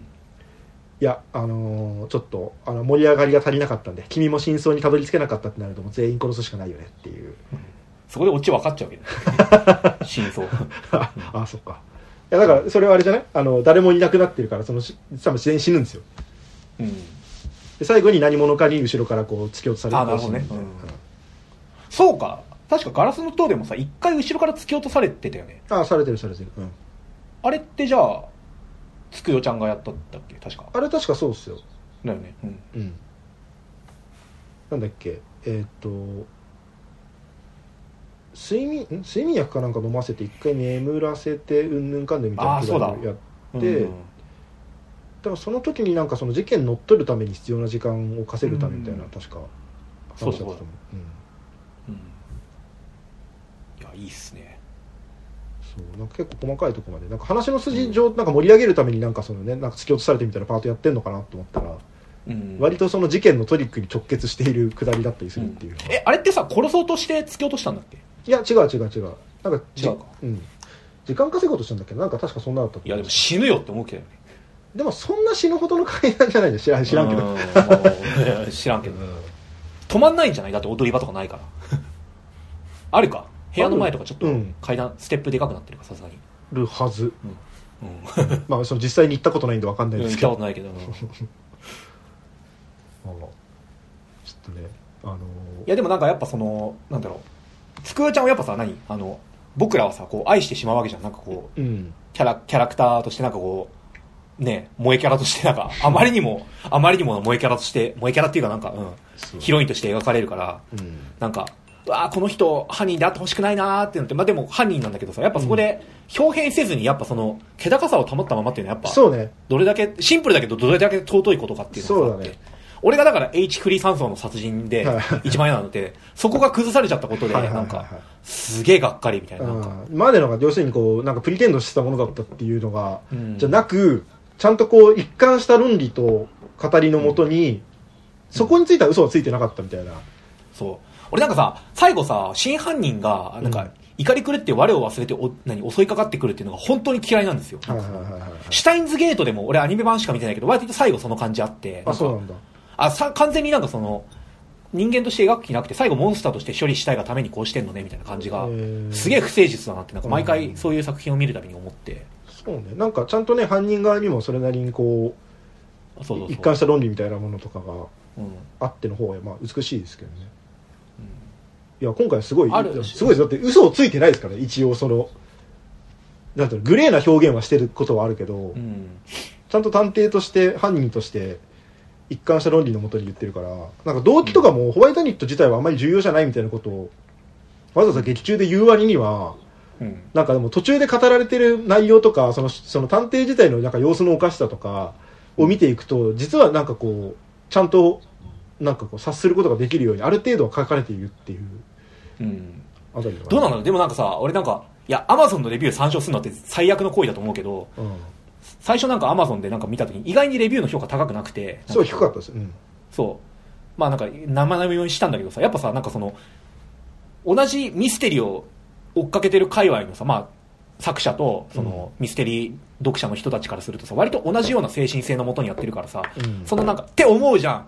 っていうのもみたいななんかその先回りして言われる感じとかやっぱムカつくのかなってちょっと思ったあよねなんかこどうなんだろうね。その全部そのミステリー読者なら誰しも思うであろうことをさなんか、うん。ホワイトニットは重要じゃないんだとかなんかその、うん。登場人物に言わせちゃう感じとかもなんか見ててさイラみたいななんか あんのかなまあちょっと、まあね。いや、でもまあ、そのすっごい特殊なホワイトニットではあるけど、劇中で語られてるルール設定からは逸脱はしてないじゃないですか、一応。うん。だからなんか、いや結構うまいことやってん、うまいことやってるって言うとあれですけど、なんか、うん。確かにこの探偵キャラからであればこの動機は出てくるっていううん。話にはなってるから、そう、いや、その辺とかも含めて、なんかやっぱ結構ホワイトニットって一番むずいんですよね、考えるの多分。その、うん。明白すぎる動機だとあれだし、うん。かといって突拍子もなさすぎると変になるらしいっていう、まあ、あれでもなんだあれだっけ？過去になんかあったんだっけ？全然覚えてねえやえっとつくよちゃんには。あだからその両,、えっと両親を殺してたんですよね。あそうだ。そうだった。わだからそこも一つ嘘嘘っていうかまあそのちゃんと語ってない部分があるっていう、うん。そう。あれあれなんで両親殺したんだっけ？だから探偵になるっていうのをかてか探偵に憧れて探偵が現れてほしいと思って、うん。探偵が現れてほしかったから密室殺人を起こしたんだけど、探偵は現れなかったから自分が探偵になる。うん。だからあれですよ。あのなんかサイコパス診断みたいな。また会えると思ったからみたいないや、あれも、まあ、あの設定はさ、結構バカなんだけど、うん。なんかこう、やりすぎだよって、なんか、そんなことあるかいみたいな思うけど、なんか、うん。まあ、その切実さっていうのは、まあ、わからんでもないから、うん。うん。そうね。そうヒーローとしての探偵現れてほしかったけど探偵は現れない。で現れないから自分がなったけどこの世にうん。その不可能犯罪っていうのはそんなに起こるわけじゃないから、あのはこれがだから不可能犯罪を起こす、うん。裏、何？その、綱渡りの部分であってさ、なんか、うん。いや、こんなバカな動機、いくらなんでも、筋が通ってると、あいや、許すわけにはいかないっていうのと、うん。でもやっぱその後さ、何？雪原でこう対決を行うわけじゃん。うん。なんか、あの、全部こう、真相が分かった上での、うん。何？だからこそ分かり合えた二人の対決みたいなさ、なんかもう、うん。ピンポンかよみたいな、なんか、あの、うん。対決が行われるから、なんかこう、うわ、バカだなっていうのと、なんか熱いなが、なんかこう、割とせめぎ合うんだよねうん。なんか感情としては。要はそのお互いに嘘をつき合っている者同士が、うん探偵と助手とかなんかその探偵と犯人みたいなのが入れ替わりながら最終的にこう本音で。そうようやくちゃんとしたお互いに役割同士で会話できてるっていうとこ込みでのやっぱちょっと熱さいやねまあもうミステリー好きであるっていうこと以上のエクスキューズがないんだけどうん。うん。いいいですよねや限界オタクが 限界オタククライマックス会話みたいなのがやっぱ、うん。繰り広げられるんであの終盤は。うん。あ行くとこまで行くとこうなるんだなっていう。うん。僕もなんかそういうもう考えましたもんね。なんかやりながらなんかあのホラー映画 J ホラーとかが好きすぎてあの、うん。J ホラーみたいな家を作るためにあの いろんなこう呪いとかを。あ人を殺して。そうそうそう、なんか水田信三のなんか小説なんかあるんですよね。あの。あえて残影みたいな家をと作ろうとする人の話みたいなああ、いいっすね。意外にそこってなんか、まだ映画では、その、あれだよね、そこのクレイジーさってまだ、多分ない。そこまでちょっとハイブローなラインっていうのは多分なかなか映画だとちょっとねホラーってやっぱ現象だからさ、どうしても、うん。その主体としてホラーを作るぞっていうよりは、やっぱ、ホラーが起きてるところに、心霊現象が起きてるところにうん。身を投じる人みたいな、もしくはなんかその、触れちゃった人みたいな感じでしか描けてないから、意外にそこいいかもしれないです。ね。その、ホラー好きすぎるあまりに、あの殺人を犯し、幽霊を、ある、まあ、うん。まあ。呪術的なあれだとあるのか。まあだからこの間のあの資料館の悪魔の聖なる無罪とかはまあちょっと近いことをややってたってやってたんだけどその要は人為的なことによってあの悪魔をが発生してるみたいな話だったか。ら、まあ似てちょっとちょっと近いことやってるんだけどまあでもあんまないってないしあのオカルティズム寄りにちょっとなりすぎちゃう感じもするけど。うん、でもなんか限界ホラーオタクがいっぱい集まってきてなんかだからその怖すぎうん。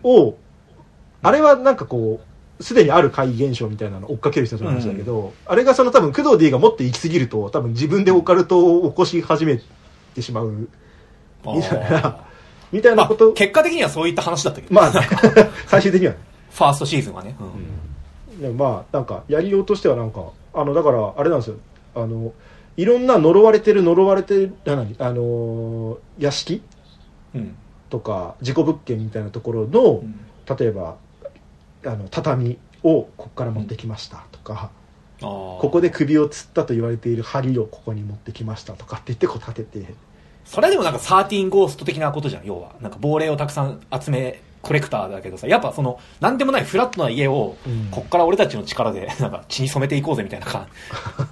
今後はいいんじゃないの？いやなんかフィジカルに殺したいやどうなんだろう分かんないけど、まあ、まだ作ってななんだそのあれだけど真剣に考えてるわけじゃないですけどうん。ほら三角屋敷の話をなんか昨日してたんですよ。僕そのちょっとはいはい。し知り合いのあの一緒に映画作ってくれてたそのスタッフのことをうん。ご飯食べにして、でまあホラー好きなんで2人でなんかそういうホラーの話とかしててでその三角屋敷の会っていうのがね、まあ、結構有名な階段であるんですよね、はい。嘉門七海先生っていうあの怪談実話怪談とかよく書いてるうん。人の。ですごい超有名ななんだろうおもうあの大ネタ中の大ネタと言われてるような実話怪談で三角屋敷の会っていうのがあって、まあ、都内に実際に存在する三角形の屋敷がありました、うん。で屋敷っていうかまあ3階建てぐらいのマンションみたいなやつなんですよ。で普通そういう三角形の土地に建物は建てないんだって。なんかそのうん。風水的に良くないとかなんかそういうのがあるらしくて。まあまあでしょうね。そう。で建てないんだけど、まあ、そこになんか建ってたでそれをこう買い取ってその作ったマンションがあってただ鴨野直美先生はなんかちょっと霊感があるらしくてそのちょっと感じてしまうらしいんですよ昔から、うん。でそのたまたまその一緒に招かれてご飯を食べに行ったらもう入った時からものすごい嫌な感じがしてでご飯食べるんだけど全部吐いちゃってで帰ってきた後ももうずっとなんかこうずっとなんか何かが残ってるような感じがするうんうん。でその家の主人とかと電話をしたりとかすると必ず会が起きたりとかしてなんかその会の側が自分とかをなんか追っかけてくるような感じっていうかなんかうん。その明らかにあの家自体がもうすごい何かを秘めてる感じがあると、うん。でなんか調べていくとなんか1階部分のなんか井戸かなんかを潰した跡があったりとかなんかその明らかになんかやっちゃいけないことをいっぱいやってるんですよなんかその建てるのにあたってね。うん。でこれあの最終的にちょっと分かってくるのがその家をその場所に建てた人が何者なのかは分かんないんだけどうん明らかにこの場所をその呪われた建物をわざと作ってるっう。ん。ていうことが分かってくるっていう。だからそのうん人を呪うために作られてる屋敷っていうのが三角屋敷であるみたいな結論になってくっていうなんか話があって。あそれはなんか要するにわざと呪音の家建てたみたいなことなんで。うん。あまあそれはなんかこううまいことやるとすごく怖いだろうなってずっと思ってはいるんですけど。うん。でもなんか、ね、ミステリーならありかもしれないけどさそれってわかんないけどあのガラスの塔の殺人の形式を借りるとしたらさ最後、ホラーファン同士が殴り合う。まあそうね。クソダサいけどね。ま あしかもあのほミステリーだとなんかホームズとワトソンとモリアーティみたいな象徴的な何かあるけどさ、ホラーだとさいや僕が僕が貞子だったんだよみたいな。いやなんかちょっと違うよねって。俺はどうしてもあの来るのを実写版が許せなかっただから殺したんだみたいな。なんか殺さ殺される中島哲也だけだよそうしたら。うんいやそうだなんかね本当はこうそういうのをこううまいことやりなんかそのやりたいっていうかやなんうんかあってほしいな、まあ、ミステリーだと殺人がねメインだからさそれをなんかこうメタ的ななんかその動機にするのって可能かもしれないけど殺人の動機にするのって可能かもしれないけど、うんホラー好き同士がそれで殺し合いを起こすってなんかちょっとうん、やばいよね。そのままやっちゃうとちょっとむずい。うん。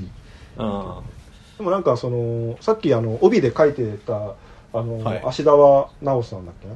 あの、はその火のないところに煙はあってあの実話怪談小説なんですけど一応実話風怪談小説っていうのかな、あのー怪談書けませんかって言って持ちかけられてなんかいろいろ調べていったらこの件っていうのは実はこうでしたみたいなのがだんだん分かってくるっていう。あの、うんあれですね。右傑さんのはい。変な家とかあの一連のシリーズあるじゃないですか、うんはいはいあれのもうちょっとなんか手の込んだ小説版っていうか。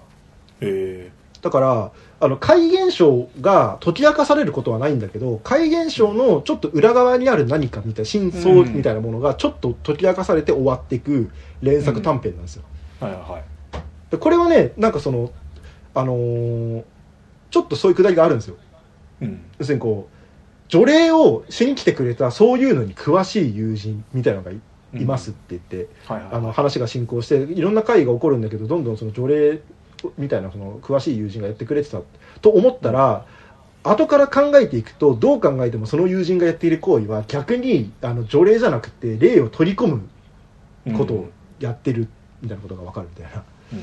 くだりとかがあってなんかあなるほどなみたいななんかそのちょっと人為的なもののミステリーの要素と境界ものみたいなのを合わせていく感じ、なるほど。確かに今だからもう右傑さんのえっと怖い家？変な家変な家、うん。変な家がなんかそこら辺のさなんかあのみんなが好きなやつの全部こうバーンみたいなさなんか、はい。ホラーとミステリーとねあの怖い間取りとなんか、いろんなものがこうバーってなってなんか血の家の話とみたいなバーってなったなって集合体があれだから、うん。まあもちろんドキュメント X とかのあれもあるし、うん。なんか俺以外に右傑イコールあのねアスミシー説唱えてるやついるかなって言ったらなんかネットにツイッター上に2人ぐらい見かけたんですけどやっぱああやっぱみんな考えるんだみたいな。うん。覆面作家同士で なんか実はみたいな、ああ、まあね。うん、いやでもあれやっぱあれあれってでもさなんだろう。読みました？変な家。あの小説っていうかあの本になった方は読んでないです。あ本当に？俺あれ発売した時にあのタオさんっているじゃないですか？俺らの友達の、タオさんがなんかあのあのアマゾンで届いた届いたんだって。なんかなんかその時一緒にの舞台出ててなんかその、楽屋でなんかこう届いたんだって思ってたけどでも俺今日予定あるから先読んでいいっすよって言われて 人から借りた本を 1回目に読むっていうんでなんかすごい勢いで読んだんだけどあれもねなんかそのなんだろう。最後、なんかその真相が分かると、あ、結局そういう、なんか家の話ね、みたいな感じになって、いや、めちゃくちゃ面白いんですよ。うん。し、もうこれが読みたかったし、なんなんなら俺、館シリ、館系の話でのいいところ、なんか後半のさ、あの、館シ、それこそ館シリーズのさ、うんあ、実はここの時計の針を合わせると隠し扉が開くんだ、みたいな、あのなんか気持ちよさみたいなさ、のの、煮詰めたみたいな感じの 作品だから、あそう、なんかめちゃくちゃ楽しいんだけど、最後なんか血縁関係のなんか家の飲酒みたいな話になっていくから、なんか、俺割とそこはそんな、いや、嫌いではないけど、なんか、割とまとまっていっちゃった感じもあるから、ーなんかその、その、まあが、どっちがいいとかじゃないけど、ガラスの塔の殺人的な、こう、そのジャンルエモーションみたいな、なんか、ダサかっこいいみたいなのに行くってわけじゃないから、まあねちょっとそこの欲は満たされてる謎解き要素がやっぱ強いからねなんか、あやっぱホラー系ってなんかか、そういう、そういうカタルシスをもたらすのってやっぱ無理なのかな。結局人が理不尽に殺されて終わるみたいな感じだから、なんか、胸熱になっちゃダメじゃん、多分。まあね。ちょっとむずい。だからその恐怖の感覚とその謎解きの快感みたいなのでちょっとどうしても組み合わせが悪い感じはあるけど、うん。でもあのなるべくね、読んでる人には嫌な気持ちとかさ、しこりを残して、そうね何だったんだろうみたいな感じで終わるっていうのがやっぱ、ホラーとしては。だから、ウゲツさんで言ったらさ、その後に出てるあの、奇妙な、なんだっけ、呪いのビデオテープだっけ？なんか奇妙なの。あ、はいはいはいはい。読んだ読んだ。そう、あれとかはさ、ちょっともうちょっとそっち方向じゃないですか。だっけ？うん。まあ、怪異っていうか、呪いみたいなものがありますっていうことをある程度、まあ、前提とした場合、ここで行われてたこれっていうのは、実はこうでこうでっていうのがだんだん積み重なっていってっていう、まあ、動画にもなってるんでね、なんかあの、まあ、うん、かな？うん。動画で50分ぐらいになって、あのそっちだとあのビデオテープの映像がちゃんとそのまま見せられるんで、あ、そうなんだ。俺それまだ見てないわ。そうそうそう。めっちゃ見やすい。ちゃんと見ますてかめっちゃ、めっちゃ良かったですね。なんかあの、うんちゃんと質感までこだわった呪いのビデオのうん映像っていうのがうんあって出てきて、いや、なんか、あの、それとかだと、だからその、最終的になんて言うんだろう。まあもちろんその、さ人間怖いみたいな話にもちょっとなるんだけど、うん。まあでもなんか根幹になるのがちょっとこう、呪いとかさ、そそういうものだったり、あと VHS の質感とか、うん。なんか儀式みたいなものとかが含まれてくるから、なんかこう、もうちょいオカルティックでこ怖いんで、なんかバランス感ではあるなとは思ったんですけど、うん。いや、俺でも、ウケツさんシリーズで一番、なんか、チラチラ見たことはあるんだけど、なんかその一番好きなのって、なんかね、あれ、本人のチャンネルかな？多分なんかおもころチャンネルとかではない、うん。本人の、なんかその YouTube 個人チャンネルで、うん。なんかあの、割と初期のバズった作品なのかな？なんかこう、あぜ道の中に、うん。なんかちっちゃいなんか箱みたいなのがあって、そこを開けると、ミニチュアの家みたいな感じになってて、うん。そこになんかご飯を毎日なんかお供えしていって、お弁当かなんかお供えしていくって、なんかそのうん夜とかにもう一回来て開けてると、あ、全部食べてもらえてるとかなんか、今日残してあるとかなんか、っていう作品があるんですけど、うん。それは別に、だから何っていう、なんかオチは、まあオチ一応あるけど、真相がわかるとかじゃなくて、ただすごい奇妙な、あその、話？なんか誰かここに住んでて、ちっちゃい家に誰か住んでて、なんか、そうお供え物したお弁当が食べられてるっていう話でしかないんだけど、あの感じがすごい好きだから、意外にそのなんか、なんならオチなくてもいいのかなみたいな感じをちょっと、真相とか、なんかその、変な家もやっぱ最初のさ、なんか一軒目のその、それこそインターネットで見れる、うん。あの一軒目の家のもしかしてこういうことではみたいな、なんかちょっと触れる瞬間みたいなのがやっぱはいはいはい。怖かったりするから、そういや難しいね。だから、ホラー、ホラーのカタルシスとやっぱ、その、ミステリーのカタルシスってうん。違うから、だからそのホラーの、実はこの家にはこういう習慣があってからの、あの、ガラスの塔の最後、殺人の最後の殴り合いみたいなのってなんか結構生きづらいと思う。そうね。で行っちゃうともう多分それその時点で怖くはなくなるから。そう。し、ホラーでやるとしたら、ただ単にさ、ホラー好きの青春の話になっちゃうし、そうね。だからまあか、なんか、まあそれこそ怖すぎみたいなさ、なんかその、まあホラーをネタにしてはいるけど、世界系のなんかさ、はいはいはい。何？あの、うん。世界系的ななんかこう SF の話になっちゃうから、そうね。ホラーであることを保ったままそこに行くのって、まあジャンル的に無理なのかな？どういやーなかなかまあでもやっぱ他のジャンルに行きがちですよね。アクションなり、うん。SF なりなんかになら、うん。なっていくとなんか話としては収まりが良くなるけど怖くはないっていうパターンが多いから、まあちょっとそこの両立ってまあ常にむずい。だからた手な種明かしした結果一番怖い結果になるみたいなやっぱリンリングみたいな構造うん。は想像できないっていう。でもさリングのさラストカットあのー車に乗ってあのビデオテープがビデオテープを両親をに呪いを移すために車に乗っていくあの最後ってさうん。割とそのホラーでありめちゃくちゃ怖いながらなん謎のカタルシスみたいなのあるじゃん,、なんかこうなんか自分の子供を守る選択をするために両親を殺しに行くみたいななんか、うん。ああいうことになるのかなやっぱ。まあそうですね。一番多分うまくいってるパターンで言うと多分それが思い浮かぶけどうん。でもあのパターンって多分そうそう無理なんだよね。かなり強固なルール設定。だからその7日間で死ぬビデオテープみたいなうん。なんかそういうの生まないといけないけどそんなに出てこないじゃん、そうね。いや難しいねその。うん。まあ、ホラー好きのエゴみたいなのをホラーホラーであることを保ったまま消化するのがすごい 難しい。難しい。でもなんかこうやれたら面白いのになって。ちょっとでもさいやわかんないけどなんかねあの呪術合戦みたいになっちゃうじゃんどうしても。そうね。うん、かカルあのカルトみたいな。うん、そうそうそうそう、うん。いやそれはカルト大好きだよ。大好きだけど、しカルトのなんかあのねあのジャンルシフトの凄まじさ、うん。この感じからこの感じいくんだみたいな、うん。もう大好きだけど、うん、まあちょっと考えておきます。ちょっとすみません、時間的に。あそうね。はい。家を出なきゃいけないので。じゃあこんな感じでありがとうございました。あちょっといろんな作品の話になりましたが。29はい、はい。えーガラスの盗撮はおすすめですと。はい。29歳まで有料版などもやっておりますので、よかったら、聞いてください、えーピクシブファンゴブックスの方で登録お願いします。はい、あとまあえっ、と、はい。もうこれ公開してる時どうなってるかわかんないですけど、えっと年末ベスト会とかのあの募集もしておりますのあ、そうですね。はい。よかったら。詳しくは、29歳までの地図のツイッターアカウントなどに、えっ、と、年末の映画ベスト、今年のベスト回の、えー、と募集の要項なども書いてますので、はい。ぜひご応募くださいと。よろしくお願いしますはい。じゃあ、お相手は金内武樹と、えーレイトでしたはい。ありがとうございます。